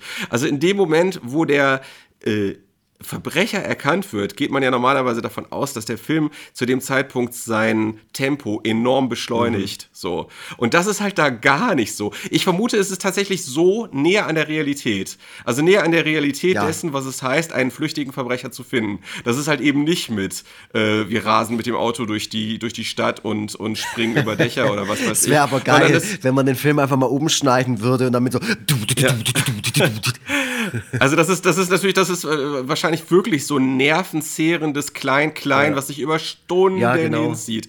Und dann muss dann wirklich der Schlüsseldienst gerufen werden oder irgendjemand muss eine Tür aufbrechen und das dauert tausend Jahre. Aber dafür gibt es andere Szenen in dem Film, die spannend inszeniert sind, wo ich sage, okay, ja. das würde man heute nicht mehr so, das würde kurz abgehandelt. Also gerade wo er, wo der, wo der Polizeihauptmeister äh, die, das mit der Zigarettenmarke, es wird irgendwie erwähnt, dass da eine Zigarettenmarke gefunden wurde und es war halt äh, typisch, äh, äh, zufälligerweise genau die, die auch der Mörder irgendwie äh, geraucht hat. Und er sagt dann dreimal den Namen irgendwie Ariston und dann kommt die Kamera, die fährt dann so mit jedem Ariston noch näher so an den hin und ich denke mir so, ja. boah, das ist jetzt tatsächlich keine Szene, die man so inszenieren müsste. Ich meine, mhm. das ist natürlich gut so, passt schon, macht es halt weniger langweilig, aber das ist wirklich so, okay, also das war ihm jetzt sehr, sehr wichtig, dass man, dass man wirklich erkennt, dass der Kommissar ja. nachdenkt und da jetzt von selbst auf irgendwie auf so einen Schluss kommt fand ich, fand ich interessant. Das so Super interessant, dass halt auch so ein filmisches Vokabular da auch noch nicht so etabliert war. Mhm. So. Äh, man mehr so ein bisschen äh, rumprobiert Ja, das würde mich tatsächlich interessieren, aber dazu fehlt uns halt leider auch die, wahrscheinlich fehlen uns da die Vergleiche. Ähm, wie viel wurde in dem Film schon ausprobiert? Wie, wie, wo, wie viel wurde darum getüftelt und so? Wie viel ist da wirklich aus dem, aus dem, äh, keine Ahnung, aus der Welt von Fritz Lang äh, dann irgendwie, was hat sich da filmhistorisch da gerade entwickelt, nur durch diesen einen Film? Das würde mich schon sehr interessieren. Ja. Ja, also wir sind, wir sind natürlich Autodidakten, wir sind äh, keine Filmhistoriker, wir sind keine Vollprofis, äh, wir geben uns redlich Mühe, aber ja, wir gucken halt alles, Filme und labern darüber. Können, das ist das, wir was können wir uns auch nicht alles ein. Aber wir geben uns Mühe, Mühe und man merkt ja auch, dass wir, dass wir vorher viel äh, Arbeit in die Recherche gesteckt haben. Ja, ja also ich würde, ich würde sagen, also äh, wenn man jetzt den Film, äh, Film historisch betrachtet, äh, ist natürlich einer der, der wichtigsten äh, Filme überhaupt. Ähm, das kann man da auch einfach nicht wegdiskutieren. Das ist einfach so. wenn man jetzt äh, wenn ich das jetzt so aus der Sicht äh, des, des heutigen Zuschauers betrachte, vieles bemerkenswert gut gealtert. Nicht alles, aber der Großteil dessen, was man da sieht, auf jeden Fall. Äh, ich gebe äh, filmhistorisch 5 von 5 Sternen, aber jetzt so als persönlicher Zuschauer mit, äh, gebe ich 4 von 5. Oh, bei okay. Let Letterboxd. Genau. Ja. Ja, also das mache ich auch. Also nee, ich gebe 5 von 5. Okay. Also generell, weil ich wirklich, ich finde, das ist ein sagenhaft guter Film. Mit, mit allen Aspekten, unter denen man ihn betrachtet oder betrachten kann. Gut. Und es sind einfach ja. viele Sachen drin, die mich so, da freue ich mich einfach, das zu sehen. Also gerade auch dieses analoge Alarmsystem am Schluss. Und äh, vielleicht ist es auch einfach die Nostalgie. Vielleicht bin ich ja, einfach klar, ein zu krasser Retro-Fan und so, aber ich finde es äh, fantastisch, sowas zu sehen. Aber du bist ja eher so der 80er, du bist ja eher der 80er Jahre Retro-Fan. Ja, das stimmt so, schon. Äh, ja. Nee, äh, kann ich sicher alles genauso. Also wenn ich so einen Film beurteile, ist das immer 50% Intellekt und 50% Gefühl. Äh, Intellekt äh, äh, mein Intellekt äh, gibt dem Ganzen natürlich äh, fünf von fünf Sternen. Äh, gefühlsmäßig ähm, war ich auch äh, sehr gepackt im Groß, beim, beim Großteil dessen. Äh, wie gesagt, das einzige, das einzige äh, was man dann bemängeln könnte, auch wenn man das nicht ernsthaft bemängeln kann, ist so das manchmal etwas behäbige Tempo und äh, die Art, wie äh, da teilweise geschauspielert wird. Mhm. So, das ist aber das ist kein Mangel, ähm, den man jetzt ernsthaft dem Ganzen zu Last legen kann. Das will ich nochmal betonen. So, das ist eher so, ähm, das ist eher so ein persönliches Ding bei mir. Mm, was äh, natürlich damit zu tun hat, dass ich natürlich auch neuere Filme kenne und deswegen das natürlich nicht komplett losgelöst von allem betrachten kann, sondern auch immer so im Kontext der, der Filme sehen muss, die ich ansonsten so geschaut habe. So, genau. Also deswegen bitte schmeißt mich nicht aus dem Cineastenclub raus. Oder deabonniert nicht den Podcast, nur weil ich ihm jetzt nicht die volle Punktzahl ähm, ähm, habe. So. Sorry, dass ich jetzt gerade, wo wir das Ganze hier so ein bisschen abbinden wollen, dich nochmal so eine wichtige Frage frage. Aber du bist doch großer Wolfgang M. Schmidt-Fan. Ja, genau. Weil ich nämlich von dem auch eine Filmanalyse mir so ein bisschen reingezogen habe zu M. Also so recherchiere ich dann meistens, wenn ich einen Film geguckt ja, habe für unseren hab Podcast. Ja. YouTube-Sachen und sonst irgendwas. Ähm, findest du den, also wie, find, ähm, findest du den sympathisch?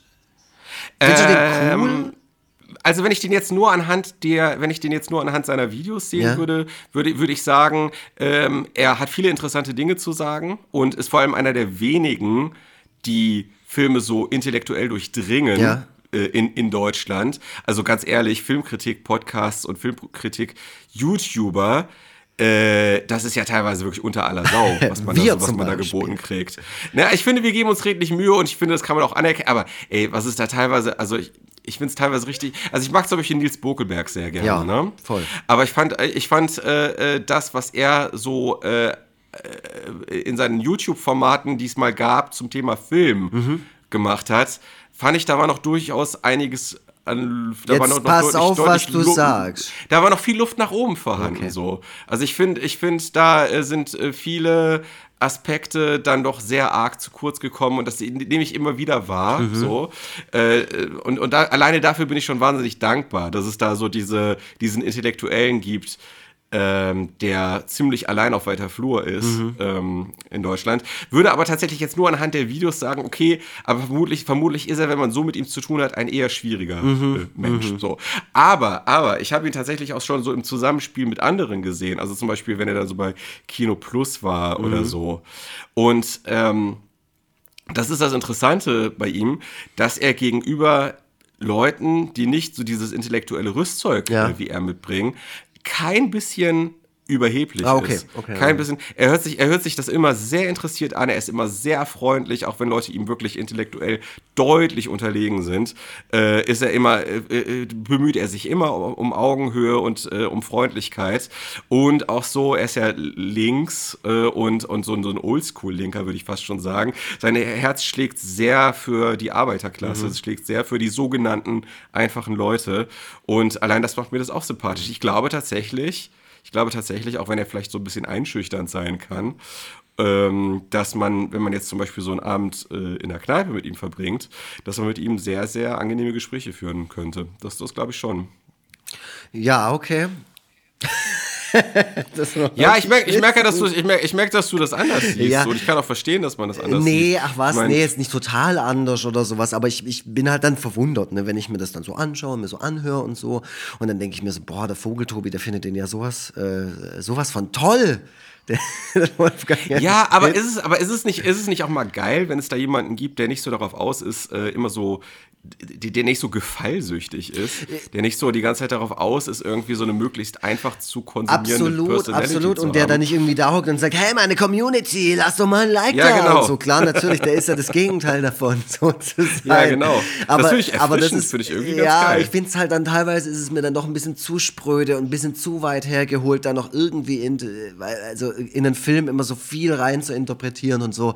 Ähm, Mhm. Genau. Ich will ihn manchmal so ein bisschen schucken einfach so, wenn er so vom Klo kommt. Einfach mal kurz zu schucken, so, hey Wolfgang, was geht ab, Alter? Komm, wir rauchen Anderer, anderer, anderer, sehr, sehr, anderer sehr geiler Filmkritiker ist äh, tatsächlich Brad Easton Ellis, Ja. äh, der äh, in seinem Podcast hier über Filme spricht. Äh, leider politisch teilweise nicht so ganz astrein. aber, ähm, aber, aber äh, wenn man so, äh, wenn man sich jetzt so rein auf die Filmkritiken fokussiert, sehr interessant und sehr leidenschaftlich, was er so, was er so bringt, äh, was er dazu, was er dazu zu sagen hat. Aber gut, das ist natürlich dann international. Das sind so die beiden tatsächlich, die für mich sehr prägend waren. Okay. Das ist tatsächlich so. Ja. Ähm, ansonsten äh, bin ich aber trotzdem dafür, dass wir äh, Wolfgang M. Schmidt jetzt hier den Rang ablaufen. ja, klar, natürlich tun wir das. dass wir, ne, ist ja trotzdem immer noch Konkurrenz am Ende des Ja, aber bei uns gibt's bei uns gibt's Herz und Emotionen und das ist vielleicht noch mal ja, das ist aber, wichtig. aber ein bisschen gedankliche Energie ist ja, ja auch eingeflossen. Aber jetzt Ja. ist auch egal. Das sollen Wir- doch die wir Leute alles, beurteilen. ne? Wir haben das alles. sollen die Leute beurteilen. Die sollen uns einfach schreiben an hallo at foreverfreitag.de. Und sollen uns Einfach natürlich sagen, eine wie findet ihr 5-Sterne-Bewertung bei Apple Podcasts und, Und Spotify. Deezer und Spotify und sonst irgendwo. Überall, wo ihr uns bewerten könnt, bitte bewerten und zwar positiv. Würde uns wahnsinnig freuen, hilft uns total weiter. Äh, wir lassen, wir, wir wir- wirklich, also wir, wir investieren unglaublich viel Energie und Arbeit in das hier. Und ich weiß auch genau, nach dem, äh, nach dem was ich, äh, ich hier heute wieder äh, gedanklich investiert habe, dass vermutlich der Rest des Arbeitstages nicht mehr sehr produktiv sein wird. Äh, und, und, und behaltet im Hinterkopf, ich lebe davon. Ähm, Wäre schön, wenn der Podcast auch ein Teil dessen werden könnte, wovon ich lebe. Ja, bei mir auch. Das wäre toll. Wäre fantastisch. Wenn du zum Beispiel auch ein bisschen kürzer treten Oh, könntest, ein bisschen weniger. Stunden machen. Ich meine jetzt bitte nicht aus Mitleid uns unterstützen, sondern wirklich nur Aber dann. auch. Aber auch ist mir egal am Ende. Aber nein. Ja, aber ja, äh, ne, also unterstützt uns, unterstützt, unterstützt uns, äh, unterstützt uns gerne entweder mit Geld oder auch mal mit Feedback ähm, oder mit Bewertungen, wie auch immer, auf welche Art ihr das könnt auch. Äh, das hilft uns sehr weiter und das ist nicht nur ein Spruch. Das ist einfach Wenn so. jeder und jede von euch uns, sagen wir mal, bei Kofi so fünf Kaffee pro Monat spendiert, dann sage ich nie wieder was Schlechtes über Kapitalismus. Ah, du hast den Witz von. Ah, Johannes Fleur geklaut. Johannes Fleur Und geklaut. zwar nur deshalb, weil Johannes Fleur bei mir so oft jetzt schon geklaut hat in der letzten Zeit. Ernsthaft? Vielleicht. Sage ich dir gleich Boah, off record, was. äh, Das Schwein. Aber nee, das, nee, das kann ich im Moment, das ist, das ist doch mein neuer Ach stimmt, scheiße. Äh, Nein. Nee, also, ich- ich so bin- oft ich, ist äh, vielleicht auch ein bisschen übertrieben. Aber ich zum Beispiel ehrlich gesagt scheiß ich- Giraffengag hat er bei mir Oh, geklaut. ohne, ohne, ach so, Oh, ohne Witz, ich habe da selber, also ich, ich habe da selber gar nichts, ich, ich weiß nicht, was du meinst. Wer ist Äh, Johannes weiß ich, weiß ich wirklich Keine nicht, Ahnung. Weiß ich Kennt wirklich nicht. Und, und ich habe tatsächlich, ich habe tatsächlich als jemand, der selber schon mal bezichtigt wurde, bei anderen geklaut zu haben, und dann war das einfach nur so Parallel Thinking, wie man so sagt. Ah, aber das ist äh, schon mal Bin ich erstmal vorsichtig, bin ich erstmal vorsichtig bei, bei solchen Sachen, aber du wirst es mir nach, im Nachhinein erklären. Und Johannes, wenn du das hier hörst und dazu irgendwas wissen willst, äh, Schreib uns an. Schreib, hallo, schreib, hallo genau. schreib mir nicht mehr bei WhatsApp, sondern schreib bitte an hallo at foreverfreitag.de. Der Vogeltobi liest's vielleicht. Ja. Äh, aber, aber äh, Johannes Fleur, guter Typ, ja, kommt, bitte klar, zu unserer natürlich. kommt bitte zu unserer Ich, ich habe das ja jetzt nicht grundlos geklaut, den Gag von ihm. Der Johannes Fleur ist ähm, ein ein unglaublich guter Pointenschreiber. Das meine ich jetzt völlig das unironisch, das kann er. Ja, finde ich auch, finde ich auch. Es, jetzt, jetzt endet natürlich, äh, jetzt, ich, ich kriege gerade so ein bisschen Flashbacks zu meiner letzten Lesung. Ah, das es ist lief so gut und das Ende und das Ende ist jetzt so, oh, um Gottes Willen. Gut, dann äh, äh, hören wir hier sofort auf. Ich bin auf jeden Fall immer froh, nachdem wir einen Film besprochen haben, dass ich jetzt auch wieder andere Filme schauen kann. Ich habe nämlich immer Angst, dass wenn ich einen geguckt habe und es liegt so viel Zeit zwischen dem Schauen und der Aufnahme, dass wenn ich mir jetzt ja. noch irgendeinen anderen Film anschaue, dass ich auf einmal anfange, über den jetzt zu labern oder irgendwie, äh, keine Ahnung, Erinnerungen an den, an den Kartoffelfilm ja. irgendwie auslösche, dadurch, dass ich mir jetzt einen 80er Action-Trash reinziehe. Hier, Aber das kann ich bei, jetzt bei guten Gewissens einfach machen bei M, da waren noch diese beiden Typen, die ihr Auto gesucht haben. Ja, ja, ne? genau. Die irgendwie so, die, die, waren irgendwie, haben so ganz doll gesoffen in der Nacht und, und äh, am nächsten Morgen wussten sie nicht mehr, wo ihr Auto ist. Ey, das fand ich total M, krass. Einfach der beste Film damals, mit Ashton Kutcher, ja. den ich jemals gesehen habe. Ja, dann, äh, Gut, dann, dann äh, letzte Worte von Vogeltobi und dann komme ich noch kurz und dann ist aber ja, Feierabend für ähm, heute. Und zieht euch diesen seid Film gespannt, an. was als nächstes kommt. Den nächsten Film, äh, den nächsten Film äh, sucht Lux ja, aus. Ja, und ich habe ihn auch schon ähm, und äh, der Vogeltobi weiß noch gar nichts davon. Das sagen wir uns ja, immer äh, erst das, das sagt er mir auch auf, auf Record. Es geht gleich also noch um Johannes Fleur und es geht um den nächsten der Film. Der Johannes Fleur-Film. Oh, ja. Warum eigentlich nicht? Ich meine, ey, ey wenn, also ich meine Johannes Fleur, ganz ehrlich, also der, der verpackt ja humoristisch alles, was in Deutschland in den letzten 50 Jahren passiert ist. Also so, der, weißt mit seinen falschen Englisch-Übersetzungen und so, das ist ja eher so Otto. Und dann hat er ein paar Wortwitze drin, das ist dann, keine Ahnung, Willi Astor oder wie der heißt. Ähm, und, und der könnte doch, also der Johannes Fleur-Film, das wäre doch, das ist ein super Film. Ähm, ja, ich bin dabei. Also ganz buchstäblich, ich will gerne eine Rolle. Ich auch. Film. Ich will so eine, ich will so ein Cameo. Ah nee, scheiße, wenn es was Gut. biografisches ist, muss ich ja mich selber spielen. Das kann durchaus sein. Ja. Ähm, nee, dann will ich, dass ich Matthias Schweighöfer mich spielt. Find, das finde ich sehr passend. Ich will gerne von Till Schweiger gespielt so werden. nee, du, bist so, hier, du bist hier Christoph Maria Herbst. Äh, oh, also das finde ich ähm, super. Ja. Äh, so, ich bin raus. Tschüss. Ja, äh, schaut euch den Film an. M. Eine Stadt sucht, jagt ihren seinen Mörder. Das ist ein super Film von Fritz Lang mit Peter Lorre. Und äh, falls ihr ihn noch nicht gesehen habt und ihr mögt Filme, ganz im Allgemeinen, dann schaut euch diesen Film an. Gibt es bei YouTube in sehr guter Qualität. Ich kann ihn nur empfehlen. Fünf von fünf Sternen. Danke fürs Zuhören, danke fürs Unterstützen. Wir hören uns äh, in der nächsten Folge. Ähm, oh, die wird, die wird spannend. Da gibt es auch mal wieder was Klassisches. Und ich sage euch eins, niemand von euch, niemand von euch hat das auf dem Schirm. Das kann ich euch jetzt schon mal sagen. Nicht mal der Vogel, Tobi. Tschüssle!